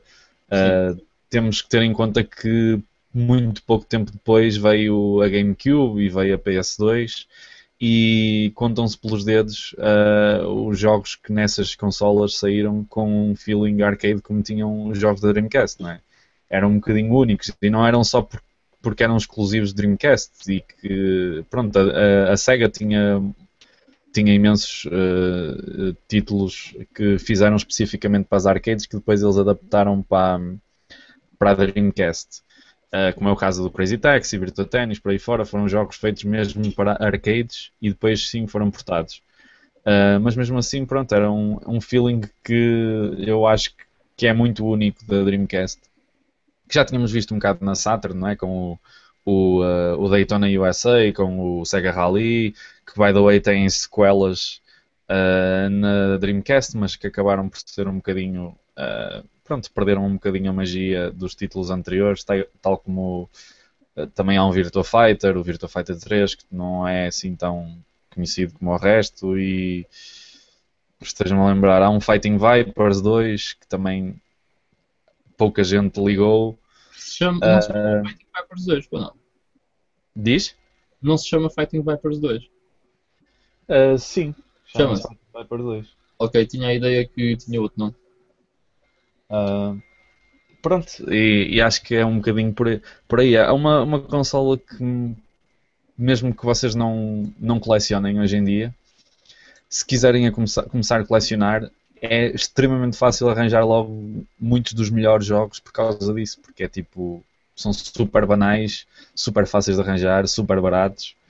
Ah, quer dizer, nos tempos que correm dizer super barato é sobre alguma coisa é relativo começa a ser perigoso até. E- mas sim, é, é- acho que é uma das, das coisas mais fixes da Dreamcast, era isso. Ahm, que mais? Que mais se pode dizer? Ahm, Memórias. Memórias da Dreamcast. memórias. Ah, basicamente, as minhas memórias foram como a maior parte das outras consolas, ah, tirando a Mega Drive, que foi a única que eu tive cá em casa. Portanto, experimentei em casa de, de amigos, não é? Então, basicamente, isto foi um colega meu que, ah, que arranjou uma consola e que, como ele era assim, tipo um mega craque da informática, ah, e na altura era um dos poucos que até tinha ligação à internet e que dominava um bocado a, a internet e computadores e, e essas coisas todas. Um, ele mal comprou a Dreamcast, arranjou logo maneira de, de pôr bootlegs na consola porque também não tinha dinheiro para comprar jogos, não é? Foi um investimento tipo contadinho para a consola e depois foi, ah, isto dá para jogar bootlegs, então bota lá. Uh, pronto, e, e até acabou por ser por aí que conhecia a maior parte dos títulos que, que eu joguei. Ele na altura, nós na altura tínhamos um no sótão de um, de um prédio, uh, montamos um, um mini clube uh, onde nós íamos to- praticamente todos os dias na altura, isto na altura de férias de verão, claro. Íamos para lá todos os dias jogar Magic. E, e ele então teve. Okay. Cocaína, exato. Ele então teve a excelente ideia de levar para lá uma televisão que tinha no quarto e meter lá a Dreamcast. Ou seja, durante uns tempos toda a gente cagou para o Magic uh, e aquilo passou a ser o clube Dreamcast lá da, zona. Uh, pá, eu acordava de propósito tipo às 10 da manhã ou às 9 para ir para lá para, para poder jogar um bocadinho sozinho, para além das horas que passávamos todos juntos lá. Epá, passámos, por exemplo, o Jet Set Radio até ao fim, uh, tipo, à vez, íamos jogando um bocado e depois o gajo dizia, epá, já estou farto, ou não consigo passar esta parte, pega lá o comando, e depois jogava eu até, até dar. Uh, passamos o Jet Set Radio assim, um, jogámos o House of the Dead 2 em, em co-op, um de nós com uma pistola e o outro com o comando. Uh, Ou seja, brutal. um a divertir-se e o outro tipo bem chateado. um bocado, tipo, íamos também fazendo, íamos revisando o, o uso da pistola. Uh, mas era das melhores maneiras de, de jogar esse jogo também. É, é, não só com a pistola, mas com um amigo. É, é brutal.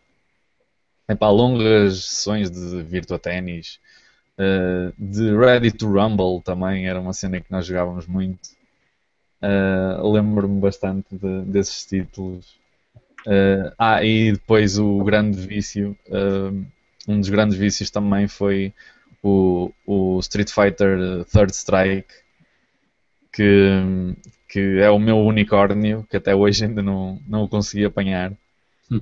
Mas nessa altura jogava imenso, imenso, imenso o Third Strike.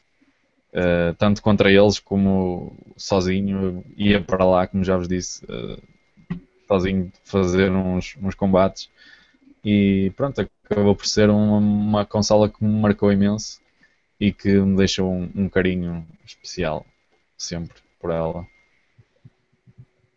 E tenho muita pena que hoje em dia muita coisa seja extremamente difícil de, de arranjar e de colecionar, pelo menos a, a preços a que um mortal possa aceder.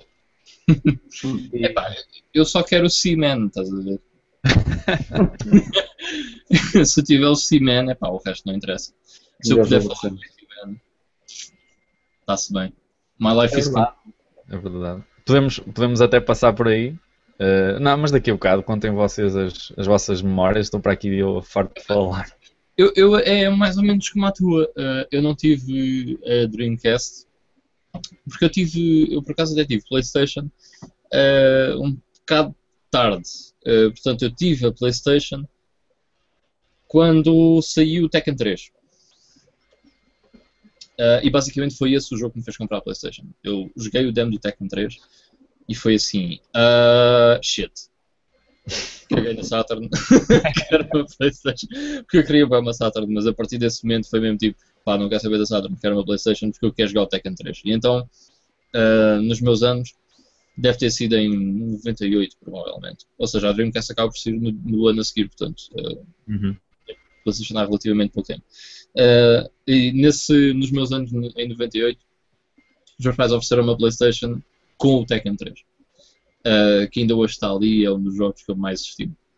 Uh, mas havia um amigo meu que teve a PlayStation uh, muito antes de mim.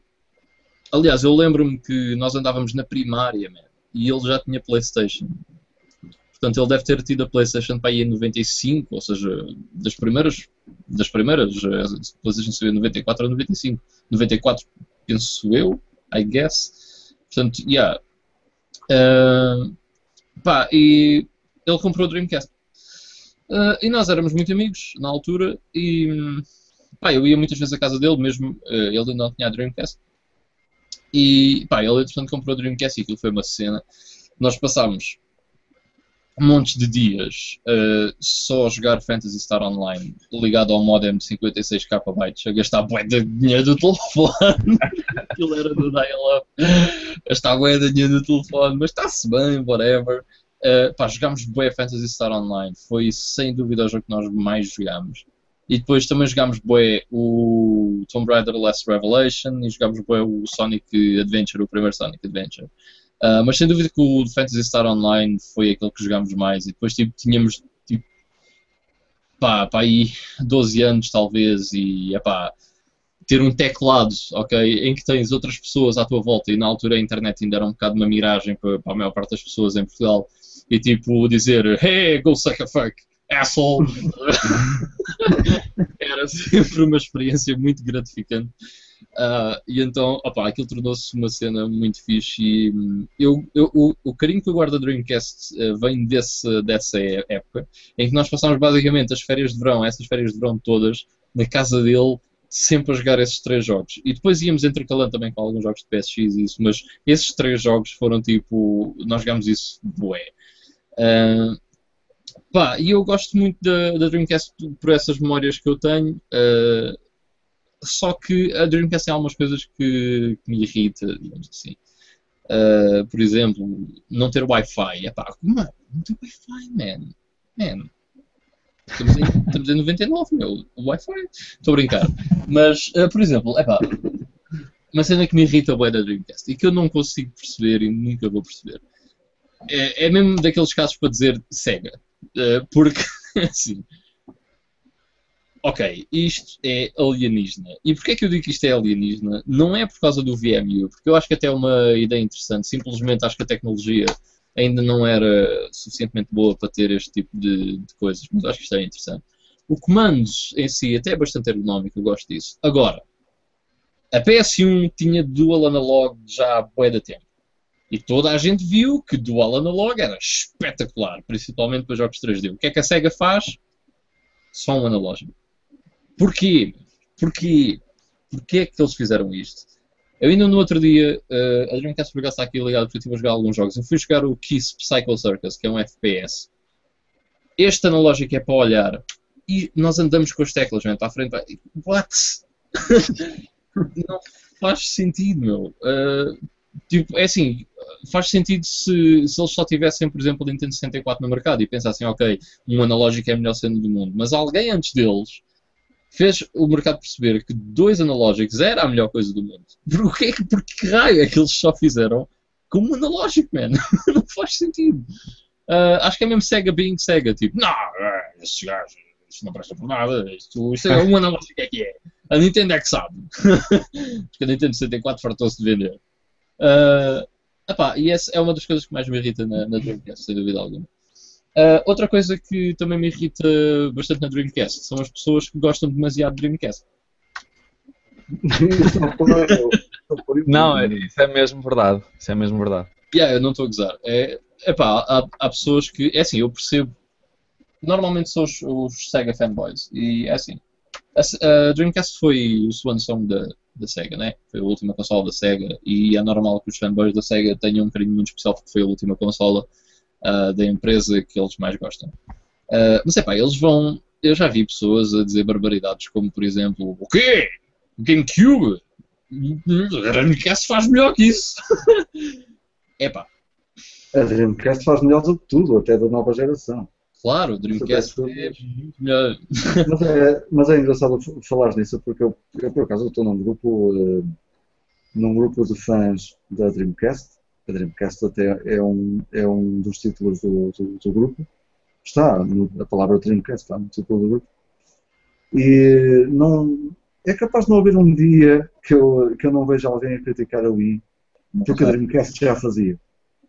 Pá, é, yeah. é, a coitada da Wii, a coitada da Nintendo é que leva sempre na boca. Não, a Sony, pronto, está lá no canto, a Microsoft também. É, mas a Nintendo está sempre a levar na boca às vezes.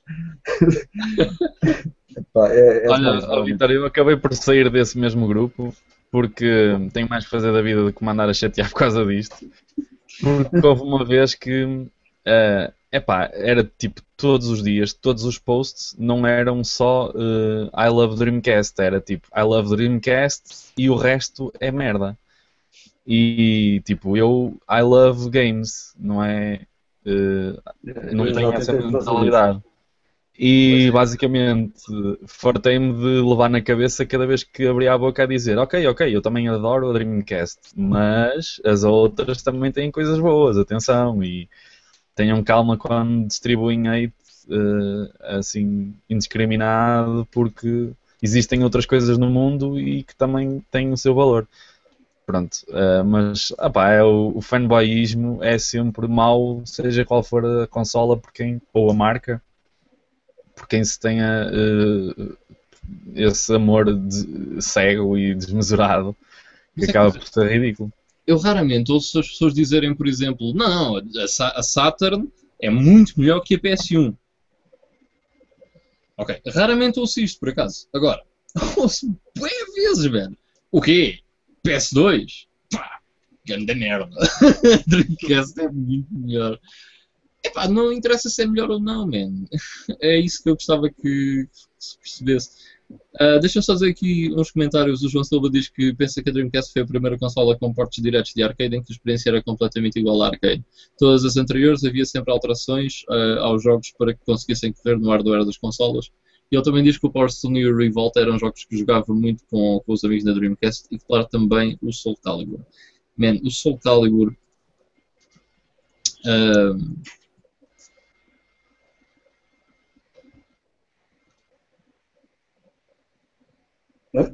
O Hello? Ivan ficou sem. Ficou pendurado no ar, o Ivan. O Soul, Calibur, o Soul Calibur, portanto, foi, era uma coisa tão explosiva que, que rebentou-lhe a câmera. É, basicamente foi isso. Mandou com o Ivan para fora do podcast. Soul Calibur dá cabo disto tudo. ah, ok. O que eu ia dizer sobre o Soul Calibur é que hum, esse jogo criava uma certa azia e eu vou explicar porquê. Uh, eu, um dos meus jogos favoritos da PS1 era o Soul Edge. Ou seja, o primeiro título da série Soul Calibur, que ainda não se chama Soul Calibur. Um, e portanto havia o Soul Calibur para Dreamcast, uh, que não chegou a sair uh, noutras consolas. E esse era o jogo que eu na altura queria bué ter a Dreamcast por causa do Soul Calibur. Uh, nunca cheguei, cheguei a ter a Dreamcast, mas era aquele jogo que era o meu killer app na altura, porque eu gostava bem do, do Soul Edge. E foi, foi para muita gente, foi mesmo isso. Uh, o jogo foi imensamente popular nas arcades, mais uma vez, um daqueles casos que falamos há bocado, e depois o pessoal viciadão no jogo. Uh, muita gente acredito que foi mesmo para a Dreamcast por causa do Soul Calibur inicialmente. E era um daqueles perfeitos exemplos de, da, da SEGA uh, transpor um port arcade tipo na perfeição, praticamente. Yeah, yeah, yeah. Tal como como o João Silva estava aqui a falar nos, comentários, a dizer que foi a primeira consola com portos diretos da arcade, isto é, deve ser um simples facto de. Uh, eu não sei, atenção, não, não vou dizer barbaridades, não sei as especificações técnicas, para isso deixo a, a, outros entendidos que sabem melhor do que eu, mas eu tenho ideia que, ao nível mesmo da, das boards, que eles, que eles fabricavam, que a Sega fabricava para as arcades, um, eram muito semelhantes, se não até tinham vários componentes iguais ou, ou semelhantes, uh, que foram utilizados na construção da Dreamcast e, portanto, a arquitetura era tão semelhante que era extremamente fácil fazer esse, essa transposição da arcade para, para a consola uh, para a Dreamcast. Daí muitos jogos terem saído mesmo quase perfeitos também tenho essa ideia. Também não sou, também não, não percebo muito disso, mas, mas tenho essa ideia assim, que, que havia uma certa facilidade em, em que os jogos fossem iguaizinhos. Isso vê-se até a nível de animações e tudo no Virtua Tennis, aquilo é, é um jogo de arcade perfeito. Até, Epá, até, eu, até esse nível. Eu recentemente arranjei um, uma, uma VGA box para ligar a, a Dreamcast ao, ao monitor grandinho e uh, epá, os gráficos disto na, com a VGA Box ligadas é tipo. É, não consigo notar a diferença praticamente para, um, para, para o jogo da arcade. É quase perfeito mesmo. Acredito que sim. Nice. Ainda não disseste as tuas memórias, Vitor? As únicas memórias eh, que eu tenho da Dreamcast chamam-se VMUs e metem-se por cima do comando. Não, pá, eh, sinceramente é mesmo isso, porque eu eh, na minha terra acho que não havia, ou se havia alguma, se houve alguma Dreamcast, eh, não era nenhum do, do- do- dos meus amigos ou da minha geração, pelo menos. Um, houve muitas, muita, muita PlayStation, uh, mais tarde a PS2, uh, Saturns também sei que, muita gente tinha, mas Dreamcast nunca, nunca, nunca houve assim ninguém mais chegado, como vocês estavam a contar. Uh, e eu também não tive a Dreamcast na, nessa altura, por isso não tenho, as únicas memórias que tenho era mesmo. Eu achava a consola espetacular. Uh, estávamos numa altura onde eu recorria muito a revistas, saudoso tempo das, das revistas. Já não temos revistas hoje em dia, agora é que me lembrei. Um, mas, pá, sim, a única coisa que eu via era através de, revistas e já na altura via uh, Sega Rally, uh, o, o Virtua Tennis, o Crazy Taxi e eu tinha sempre aquele pensamento eu quero ter isto um dia, até que chegou o dia de arranjar uma Dreamcast, que já foi há uns anos também, mas não foi assim há muito, muito tempo. Provavelmente há 6, 7 anos, se calhar. Um, e mesmo assim hoje em dia não tenho muitos jogos, porque os jogos que eu queria ter na, na Dreamcast era Crazy Taxi 1 e 2, uh, Virtua Tennis 1 e 2, uh, o Sega Rally 2, que acho que se chama 2, ou tem um 2 pequenino uh, na capa. Um, e depois, uh, por mero acaso, arranjei o Vigilante que, que eu queria ter, uh, só porque eu também jogava esse jogo no, no, no PC. Uh, e é até um bocado parecido e é, e é fixe. Portanto, as minhas memórias são muito, muito recentes em relação, em relação à, à Dreamcast. na sua altura, nunca, nunca tive a oportunidade de jogar em Ok. Uh, yeah. Mas é assim, não, eu ia dizer, uh, lá está, desde desse, desse ano com esse meu amigo, eu depois nunca mais tive contacto com a Dreamcast até uh, comprar uma. portanto, a maior parte das memórias com os jogos, porque nessa altura eram só aqueles três, também é tudo muito recente, não é? por isso, pá, lá está, foi uma consola que eu não tive na altura. Eu pois, acho... aconteceu, aconteceu muitos. Havia poucas mesmo. A, a verdade era essa. Uhum. A Sony roubar muita gente. E por acaso agora estava a pensar numa cena. Eu acho que a Dreamcast saiu demasiado cedo. Porque é assim. A PlayStation saiu em 90 e. Epá, agora não tenho a certeza, mas 94 ou 95. Sinceramente já não lembro. Mas. Uh, muitas pessoas não tiveram logo. Uh, a, PlayStation, a, primeira PlayStation. Na Europa, uh, em Portugal também em específico, porque muita gente nessa altura ainda estava completamente ocupado com a Mega Drive. Aliás, foi provavelmente nessa altura que mais gente comprou Mega Drive. Um, nos Estados Unidos ainda estavam todos ocupados com a Super Nintendo. E eu acho que talvez a PlayStation tenha sido.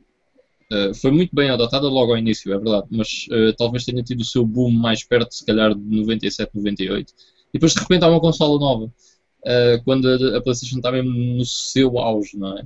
E eu acho que isso foi um bocado. Ok, mas não vou agora comprar uma Dreamcast porque isto é a cena e tipo, isto está no auge e não sei o quê. E depois, quando se calhar essas pessoas pensaram, ok, se calhar era fixe comprar uma consola nova, de repente vão ver e, oi, espera aí, vem aí a PS2. E, ou seja, a Dreamcast ficou ali um bocado no limbo, acho eu, é capaz de um bocado por causa disso. E também não, nunca houve muitos jogos. Uh se calhar é, é aquilo que tu dizes, a, a PS1 eu tenho a ideia que ela saiu em 95 e cá, e cá em Portugal se calhar até chegou, ou pelo menos começou a ser altamente comercializada em 96, 97 talvez. Uhum. Há dados que dizem que em 90, nesses anos, 95 e 96, até jogos Master System ainda eram vendidos. Ah, uh, sim. É muito provável. Portanto, Portanto, sim, eu tenho, eu acho que já contei aqui uma vez na, no, no, podcast, eu tenho um jogo da Master System. Comprei usado e lá dentro eu tenho o talão uh, do Zoom. O Zoom 1995. Uh, portanto, uh, é notório uh, a esse ponto. Depois, eh, se calhar a Mega Drive, se a Master System ainda era vendida, a Mega Drive ainda devia ter montes de jogos também a ser vendidos. eh, e ao mesmo tempo, não só, eh, não só a PS1, mas também a Saturn. Ehm, e depois aparece o Dreamcast, que eu não sei bem a que preço é que, é que ela apareceu. Por acaso, sabes, Mil? O que é? Desculpa. O, o preço de lançamento da, da, da, da Dreamcast. Eu não tenho a certeza se foi 190, não foi 199. Espera aí. ahm, É porque eu só estou a fazer o, esse apanhado porque se calhar também eh, era uma coisa cara numa altura onde havia outras mais baratas e com mais seleção de jogos, não sei. eu não tenho. Pá, está-me a escapar aqui ahm, o dado correto. Espera aí. Deixa-me confirmar. Eu tinha a ideia que era 199, mas. ahm, posso estar completamente errado.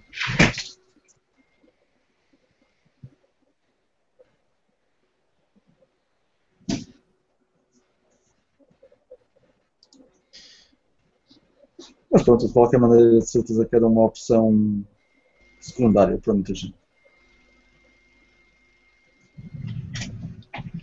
Epá, eh, ainda há pouco tempo eh, passei por isso e agora já não, já não sei onde é que. Aqui esse daí, a FNAC diz 24 contos 990, mas já estava nascendo o preço verde, por isso eu presumo que já, tenha, já, já devia ter sofrido uma redução de preço. Pois lá está, era uma coisa, naquela altura era para dinheiro. 25 contos é, era quanto, man? era, Cento e- quantos são 100 euros? 125 euros. 125 euros. Yeah. Pois, já devia ter sido uma redução de preço. Mas naquela altura, mesmo, mesmo falando em euros, que acho que ainda nem existia, ahm, mas mesmo falando em euros, os 125 euros naquela altura era, ainda era bem de dinheiro.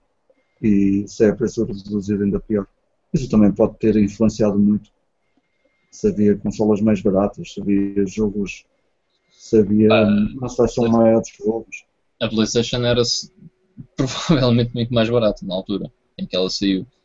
A Dreamcast é, é capaz de ter saído tipo a 299 ou a, assim, não sei, mas Pois pela tecnologia tinha que, tinha que separar o seu preço. Mas bom. E em relação aos jogos? Alguma coisa. Ah, encontrei, desculpa. Sim. Confirma-se, é 199. 299? Ok. Então até era barato. Vá. Sim, sim. Eu tenho a ideia, eh, não era a mais barata, porque era a GameCube, mas foi das mais, das mais baratas. Uhum.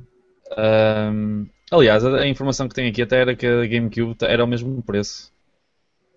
Portanto, é isso. A GameCube e a Dreamcast lançaram com 199,99 e a Xbox e a PlayStation foi mais 100, 299,99. Uhum. Hum. Pronto, não, não sei se tinha alguma importância, mas Ah, era, era, um, era um ponto de vista, digamos assim. É preciso Pronto. pagar a beleza. A consola é bonita. claro, claro. E em relação a jogos, querem falar alguma coisa? Eu queria só salientar mais uma coisa em relação à Dreamcast antes de falarmos de outros jogos, que é, para além dos jogos, hum, a Dreamcast era fértil em acessórios e muitos deles muito bizarros. Hum, como o Ivan já falou, tinha um teclado que era uma coisa. Não era revolucionária, nem, nem que se parecesse, mas acho que foi da primeira vez que eu vi um, um, um teclado um, a sair para uma consola que tivesse tanta popularidade, porque eu lembro-me que houve muita gente que aderiu àquilo, uh, até porque acho que nem era assim muito caro e, e como, a, uh, como a consola até tinha alguns jogos que, que dava bastante jeito, tinha alguns FPS, tinha pronto, no, no Phantasy Star também, também dava jeito. Uh, numa das bizarrias do, do, da Dreamcast até era um necessário para o jogo, que era o Typing of the Dead. Para quem não conhece, é, é exatamente aquilo que o, o título diz, que é House of the Dead, só que em vez de matarmos os, os zombies com a pistola ou com o comando, tínhamos que escrever palavras que aparecem no ecrã para matarmos o, o zombie. É das cenas mais estranhas e que curiosamente resulta e é divertido ao mesmo tempo. A Dreamcast, como eu estava a dizer, é, é um bocado fértil nestas coisas. Tínhamos então o, o teclado, tínhamos um rato. ah, Tinha aquele. ahm, a cena de pesca. a cana de pesca, exatamente. Ah, yeah. Aquela Miguel tem pesca. não tens, Miguel? Eu, eu tenho uma por acaso. A cana de pesca é uma cena genial. tipo, E Aquilo basicamente funciona. Sim, aquilo funci- funciona basicamente com sensores de movimento, ou uma coisa assim de género, ou, ou- não sei, não, não percebo nada da tecnologia daquilo, mas suponho que seja qualquer coisa, um acelerómetro, uma coisa do género. Ahm, e aquilo não só dava para jogar na- nos jogos de pesca, não é? para que mais é que aquilo serve? Que acho que pelo menos haviam dois no, na Dreamcast. Ou seja, imaginem, eles fizeram um acessório para dois jogos. Yeah. Também Depois eh, haviam Desculpa, diz- Haviam alguns jogos que eram, que eram compatíveis. Por exemplo, o Soul Calibur dá para usar com a. a- aliás, dá para usar, dá para usar a, a cana de pesca no Soul Calibur como se fosse uma espada e estar ali. Oh shit, não sabia. O Virtua Tennis também trabalha, não é? O quê, Vitor? O Virtua Tennis também dá para fazer O Virtua Tennis também dava. ahm, ah, e não sei se há mais. Ah, Acho que há mais um ou dois, mas também não, não me recordo do- dos títulos. eu estou aqui a fazer uma rápida Ah, pesquisa. teclado. O teclado até eh, muitas vezes era oferecido mesmo com a consola. Eh, que eu- por exemplo, este pack que eu tenho aqui eh, diz a oferta do teclado na compra da consola. Exato. Ah, é assim, eu estou. Hoje em dia, para estarem um teclado, tens de comprar um computador a 500 euros. yeah. Por isso, Ah, estava aqui a ler uma, uma cábulazinha e realmente é motion sensitive, ah, a fishing rod. E a SEGA lançou três jogos de pesca: o SEGA Bass Fishing, o SEGA Bass Fishing 2 e o SEGA Marine Fishing. Ah, Deve ser bem diferente. Uh, depois saíram o Bass Rush Dream, o Lake Masters Pro e o Real Fishing Wild. Tudo ah, aqui, o, isto é o para, a Dreamcast é o paraíso para os amantes de, de pesca, meu. Isto tem seis simuladores de pesca. Yeah. Depois tem aqui uma menção ao Crazy Taxi. Eu não sei de que maneira é que se consegue usar ah, a fishing rod no Crazy Taxi, mas É Agora fica- estás a ver, aceleras o carro. Mas tem que ver isto. Uh, de que maneira é que, é que, é que se pode usar isto? É- era incrível, mas pronto. Um, pá, para além disto, tínhamos as míticas maracas para o samba de amigo. Lá Hum. está, mais um, um, um acessório criado para um jogo. Possivelmente terá uns, umas, umas compatibilidades assim estranhas, como a Fishing Rod, mas deve dar mais noutros jogos, mas não. Ahm, não sei, não faço ideia. Ah, O que é que tínhamos mais? Os clássicos, não é? Tipo.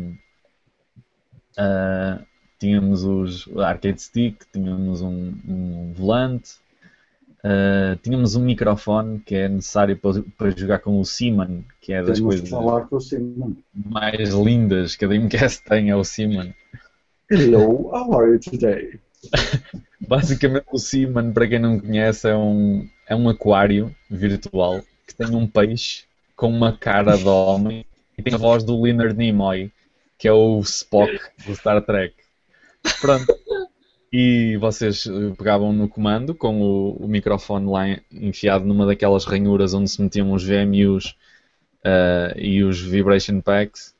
Eh, e vocês falavam para o microfone, falavam com o Simon e diziam, então Simon, como é que vai isso? E ele respondia, dizia, então, como é que estás e não sei quê, como é que vai a tua vida amorosa? Depois dava-te conselhos. voltavas lá no dia a seguir e ele lembrava-se do que é que tu tinhas dito ontem e coisas do género. Uh, tinha tanto de parvo como de impressionante aquilo. Yeah. Um, a dizer, para quem gosta, para quem acha isso engraçado e gosta de coisas bem bizarras, hão de ver também um jogo que saiu na primeira Playstation que se chama LSD. é mesmo tipo LSD. Não engana. Yeah, uh, chequem. Não vale a pena tentarem comprar porque custa tipo 300 euros, mas experimentem ver, é muito engraçado. O LSD é uma droga cara mesmo. Ah? É, pois, exato. Mais vale comprarem LSD do que comprarem o, o jogo do LSD. Mas, uh, quer dizer, a longo prazo mais vale comprarem o jogo. Mas, yeah, o jogo é interessante, é completamente freak out. Uh, passamos aos jogos. Sim, senão nunca mais saímos aqui. Uh, yeah, epá, eu gosto é dos, dos típicos uh, jogos de arcade da, da Dreamcast. Uh, curto bem do Crazy Taxi, curto bem uh, do Virtua Tennis, tanto um como do dois. Gosto imenso dos dois. Uh, depois, houve, lá está, poucos jogos que eu joguei na Dreamcast. Gosto muito do Street Fighter 3 Third Strike, acho que é, é, um bom Street Fighter e, epá, na altura, lembro-me, uh, as animações dos personagens tipo, estavam bem, bem feitas para a altura, era uma cena muito difícil. Uh, gostei também bem do... Último. Desculpa, foi o último em 2D. Exatamente, exatamente. Gostei também do SNK vs Capcom, ou Capcom vs SNK, ou whatever, não me recordo aqui. Uh, mas é muito fixe. Uh, epá, uma das minhas, sem, dúvidas, sem dúvida, maiores falhas é ainda não ter jogado o Shenmue. Uh, e lá está, eu já experimentei o Shenmue e. O que, Miguel? Ah! eu, eu também, eu. uh, epá, yeah, é sem dúvida uma das minhas falhas. Mas é assim, eu por acaso, quando, quando joguei o Shenmue, já comecei a jogar. Uh, mas é pá, o comando fez-me um bocado de impressão. Uh, os controles daquilo são um bocado estranhos. Uh, eu depois comecei-me a habituar, mas mesmo assim pareciam um bocado estranhos naquela altura.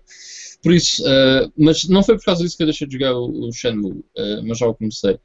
Epá, e, sem dúvida que é uma das minhas maiores falhas na, na console. Depois gostei, gosto bastante do Sonic Adventure, acho que é muito fixe, até depois chega a, um certo, a certos níveis que acho que deixa de ter um bocado de piada, sinceramente.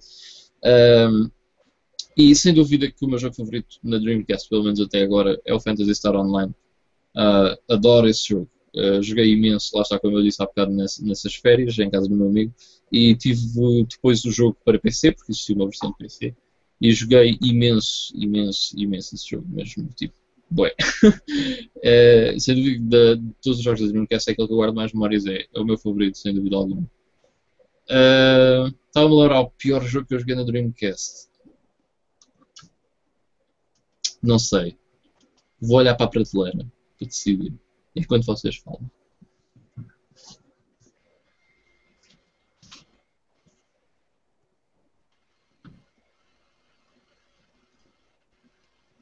Então ninguém fala?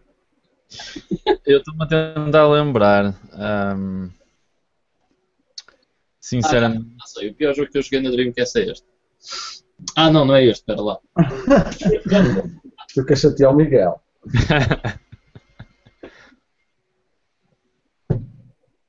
Olha, se queres diga muito sinceramente, uh, não tenho aqui nenhum jogo na minha prateleira Dreamcast que eu desgoste. Se eu, eu tivesse eu talvez dissesse este. O nome é de Sombra. É, o nome é Sombra. é uma cena do caraças. Mas não há aqui nenhum que eu não gosto, digamos assim. Epá, eu... esse, esse, é um jogo que, que, que, eu também tenho e achei assim um bocado estranho no, quando eu joguei. Pá, não gostei nada do jogo. Não sei o que é que aquilo tenta ser. Talvez tenha que dizer. Sei Miguel lá. gosta de tudo. Miguel gosta de tudo. Não, não. Eu tenho para ali qualquer coisa que não sou grande fã, mas não me estou a lembrar sinceramente do nome daquilo. Um, epá, Tipo, tenho ali o Fighting Force 2, que também é um jogo que acho que é na PlayStation, que é um bocado para o mal. Malzinho. Um, não sei, de resto. Epá, tem ali jogos de desporto que não são nada de jeito, mas não são propriamente é maus para quem gosta de jogos de desporto, não é? Tenho ali o Virtua Striker, Striker 3, por acaso não. não. Tenho o Sega Worldwide Soccer Euro Edition que eu nunca joguei. Pá, é no comprei, por acaso esse jogo comprei, mano, porque era, foi um euro e a caixa, é assim, nós sabemos que encontrar uma caixa de Dreamcast em boas condições é muito mais difícil do que encontrar um Skies of Arcadia. Aquela caixa, mano, estava mint condition, estava mesmo perfeita, ainda brilhava, estava espetacular. E eu assim, olha uma caixa tão boa para eu trocar a minha caixa do Soul Calibur. E foi o que, que aconteceu. É verdade, é verdade. Ahm, bom, eu, em termos de jogos de memória, já, já falamos aqui, mas ah, o que é que eu posso destacar mais neste momento? Epá, tal como o Ivan, eh, tenho, tenho os dois Shenmues e comecei brevemente o primeiro e não consegui ainda. eh, Pá, não é não consigo acabar por não gostar. Eu curto imenso o jogo, mas não. Aquilo tem que ser mesmo jogado com paciência. E, e é coisa que hoje em dia falta tempo e paciência. Portanto, é um bocado difícil. Ah, ah, eu- em termos de jogos maus, epá, o Mortal Kombat Gold Yeah. Eu, não tenho versão- eu não tenho essa versão, mas uh, o Mortal Kombat 4 no geral, quer seja o Gold, quer seja o Bronze, É igual, é igual. É, é mau, mau, é muito mau. Ah, o que é que eu destaco mais? Um, um dos meus favoritos ah, é o Skies of Arcadia, é um excelente RPG. Ahm, O que, é que, é que eu posso destacar mais? Ahm, o próprio, os próprios, lá está, voltamos à cena dos, dos jogos imensamente comuns. Estou a olhar para ali e o Chuchu Rocket, que é o jogo que nasce debaixo de pedras, isso, isso nasce. Eu acho que cada vez que, que murcha uma flor, nasce um Chuchu Rocket. Eh, o próprio jogo é, é engraçado, é super viciante, é um, é Yeah. um jogo de puzzles bem engraçado e é um jogo, um launch title, tipo, impossível tu não teres esse jogo. Eh, quem tem uma Dreamcast, aquilo provavelmente, se descobrem que tu não tens o jogo, ele vai-te parar a casa. O os próprios Sonic Adventures são engraçados, apesar de muita gente não eh, de mandar muito hate porque não é em 2D e porque é bem diferente e isto não é Sonic. Eu, eu continuo a achar engraçadinhos, apesar de terem muitos defeitos. Eh, considero-os os últimos bons eh, Sonics depois do descalabro que foi depois disso, não é? Por aí abaixo foi só nojeira. Que Generations, Miguel. Acredita, não te vais a. O Generations, sim, eu já joguei esse e, e Ah, curti bem. Sim, Ok. sim, sim, sim. Esse foi, pronto, foi o, o, o que veio assim um bocado salvar eh, o que se tem feito nas consolas modernas. Yeah. Depois dou destaque para, para hum, não havia imensos, mas ainda há alguns fighting games muito, muito bons com uma tal qualidade arcade. Falamos há bocado, o Street Fighter, os dois Street Fighters, há poucas diferenças há entre eles, hum, mas Uh, temos o, o Third Strike e o Double Impact. Temos o, o Capcom vs SNK 2. Um, o 1, não é? Acho que há o 1 e o 2. nem- Já nem tenho certeza. Sei que tem ali o 1. Uh, o próprio Fighting Vipers 2 não traz nada de novo em relação ao primeiro, mas é porreiro. Temos o Soul Calibur, temos o Dead or Alive 2. Um, temos o Rival Schools 2, que também é altamente e é um bocado assim desconhecido ou pouco conhecido. Ahm, pá, muita coisa, muita coisa. Vou poder ficar aqui imenso tempo a falar sobre os jogos da Dreamcast, mas temos mais para fazer à vida. Isso é que é verdade. O grande defeito tinha muito poucos RPGs e era uma consola que, com os poucos que fez, provou que, que sabia fazer RPGs muito bem. Ahm, não ao nível da PS2, que era tipo Almighty Queen of the RPG Land. Uh, mas mesmo assim, com os poucos que fez, acho que tinha provado que, que conseguia fazer, conseguia fazê-los bem. Foi uma pena não terem explorado um bocadinho mais. Também acabou por morrer prematuramente, não teve hipótese para isso. Uh, mas já. Já agora, uh, uma nota que eu me lembrei. a PS, a Dreamcast, desculpa, é tão fácil de fazer com que ela seja region free, porque basta gravarem um CD para meterem a Dreamcast region free, que é yeah. Muito fixe, tipo, vocês mandarem vir imports de fighting games, porque as versões japonesas são muito mais baratas e, para além disso, existem mais quantidades, existem mais fighting games lá. Uh, é uma boa cena para quem quiser jogar uh, e não propriamente colecionar PAL, tá uh, é fixe, porque assim vocês não precisam de saber falar japonês, né? Para jogar Street Fighter. Só precisam de encontrar arcade e pronto, já está. Esqueci-me completamente dos dois Marvel vs Capcom. Yeah. mais, mais uns para. Por exemplo, para terem uma noção, Marvel vs, Marvel vs Capcom geralmente é um jogo que anda para aí aqui 20 libras, 25 libras, uma coisa assim desse género. Uh, se forem a sites de, que vendem coisas importadas, tipo o Genki ou uma cena assim, custa tipo 7 euros.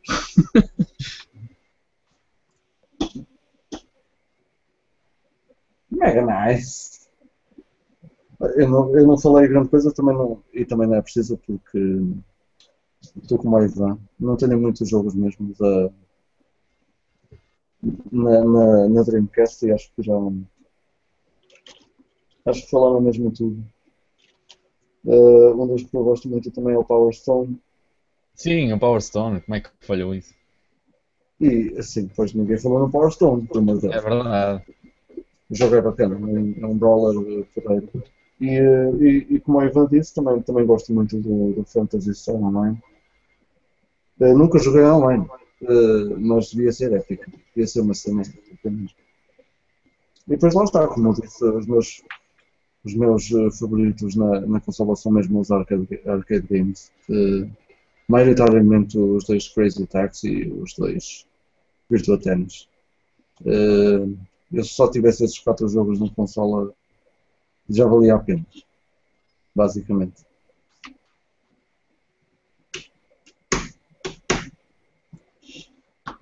E pronto. E é isso. Resta dizer que foi uma pena a Dreamcast. A Dreamcast foi um bocado vítima dos erros passados da, da SEGA.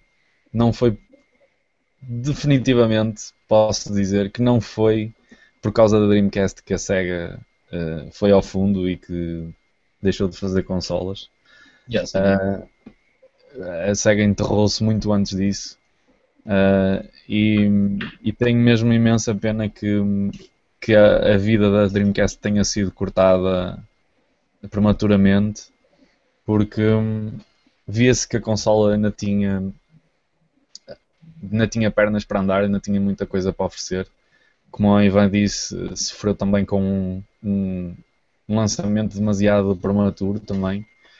Uh, talvez se tivessem esperado mais um pouco, uh, ok, até podiam estar a competir diretamente com a PS2, que acabaria por ser imensamente difícil, mas se calhar dava mais tempo ao pessoal de, de, de se preparar para, para, para, para, a chegada dela e, e pronto, acabou por sofrer um bocadinho, como eu já disse, com os erros do passado, com 32X, com Mega CDs, com, com. Uh, com lançamentos da Saturn antes do tempo e tudo mal feito. E, e, pronto, e a Dreamcast deveria ser aquela que faria as coisas bem e acabou por ser uh, o, o último reduto da SEGA, uh, muito por culpa do, do que se passou antes. Uh, pronto, e ficamos todos à espera de, um, de uma Dreamcast 2 com o Shenmue 3. Claro. Mas, por exemplo, isso é uma cena que me chateia bem, man. Eu estou um bocado farto de ouvir falar de Shenmue 3, porque pá, já chega. Mas uh, chateia-me ir jogar o Shenmue 1, porque assim, eu não sei qual é a história, e ainda bem, eu quero continuar a não saber qual é a história, mas eu sei que a história não acaba no 2, e isso profundamente. porque parece que vais-te meter numa cena que não vai ter fim. Por exemplo, outro exemplo parecido com isto é o Baldur's Gate Dark Alliance, da PS2. Eu adorei o primeiro. Um, cheguei ao fim, but that's a story for a tale for another time. E eu tipo, damn it! Ok, se o Dark Alliance 2, comprei o Dark Alliance 2. Cheguei ao fim do Dark Alliance 2. But that's a tale for another time. oh, ainda não é desta que eu sei qual é, que é a conclusão da história. E nunca consegui um Dark Alliance 3, portanto. Oh, que raiva, man! Porquê é que fazem estas coisas? Jesus. É a indústria. Milking da cow. É nada. Mas olha que acho que é o. Acho que no Typing of the Death, eh, neste novo que saiu agora no, no, no Steam, Uhum. eh, o Typing of the Death Overkill, está lá uma palavrinha Shenmue 3. Só para chatear. É para derrotares o boss. Escreve Shenmue 3. É como no. Não é naquele jogo também do Sonic All Stars Racing ou uma coisa assim? Que tem o, o, o Ryu do, lá do Shenmue e o carro dele tem na matrícula eh, Shenmue 3. Ganda Acho que é troll. uma notícia, não é? Mesmo a fazer o pirata ao, ao pessoal. Yeah. É parecido muita, muita cena. Eh, também. ah, ai não, isto é do. Ia dizer barbaridades. Barbaridades não, é sobre. Era sobre outro jogo, sobre o Half-Life. Que agora parece que a nova, a nova versão do Steam World Dig, que é um jogo. É um jogo fantástico, também tem eh, uma partezinha. Eh, num- num- numa nova versão, não sei se é da Deluxe Edition ou qualquer coisa assim. E tem uma parte onde aparece lá o. hum, eh, eu vou partilhar essa imagem. Tem lá uma parte onde aparece eh, os símbolos, o- os símbolos do, do Half-Life e, e depois eh, o, números espalhados, mesmo a fazer uma cena de caraças. Eh, Isso apareceu no Steam World League, é fantástico. Mas eu partilho depois as cenas. Olha, entretanto, aqui no, no YouTube, acho que o único sobrevivente é mesmo o, o nosso amigo André. E ele eh, disse: Eu não tenho o Chuchu Rocket, better, better check my mail. E ele, pois é, ó, ó, André. Eh, o universo não permite que isso aconteça e brevemente, eh, de certeza, que vais ter um, um Chuchu Rocket no Clay. Isso não é possível acontecer. Não sei do que eu ia dizer. É. tipo, o pessoal Eu diz, também "Bem, não tenho. a SEGA tipo, não tem verba para fazer o Shenmue 3 e porque é um projeto bem ambicioso e a SEGA nunca vai fazer o Shenmue 3 porque não dá e tal. Man, a SEGA faz Yakuzas como quem faz bolachas, meu. Tipo, Yakuza é Shenmue com outro nome. Basicamente. Não, a SEGA só não faz o Shenmue 3 porque Só uma boa. o que é que se fará agora. Tem medo de fazer caca. yeah. É bem provável. É que eh, o pessoal está a gerar um hype tão grande que também há uma pressão enorme. Não é? À mínima falha, ainda Pois. pior. Ardem as, ardem as, as Dreamcast todas e, e no fim até fazem cartazes com Nintendo Wii is the best.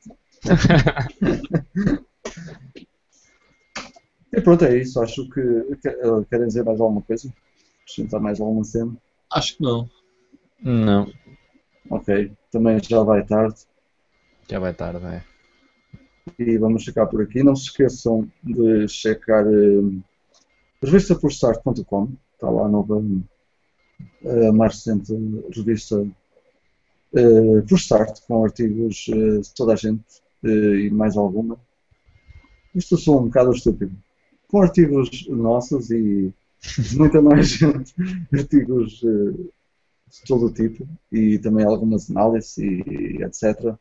O Miguel fez lá dois temas muito fixes, principalmente o top 10 piores capas, está brutal. Ah, mas olha que eu gostei muito do número 3 também, Miguel. Aquela- sempre, que- eu sempre que vejo aquela capa de, Oh my god. O que é aquilo? Enfim. Eh, e pronto, vão lá checar eh, a revista, deem também eh, o vosso apoio para este projeto. É um projeto independente feito com muito amor. Portanto, não, não custa nada apoiar também. E da nossa parte foi então um podcast dedicado à, à Dreamcast e vemo-nos num próximo episódio que acontecer eh, provavelmente esta semana ainda, porque normalmente acontece ao domingo, então eh, num dia logo a seguir, ou dois, como foi o caso desta semana. E um abraço a toda a gente e obrigado aos que ficaram aí eh, a, acompanhar-nos até ao fim. Tchau pessoal. Fiquem bem.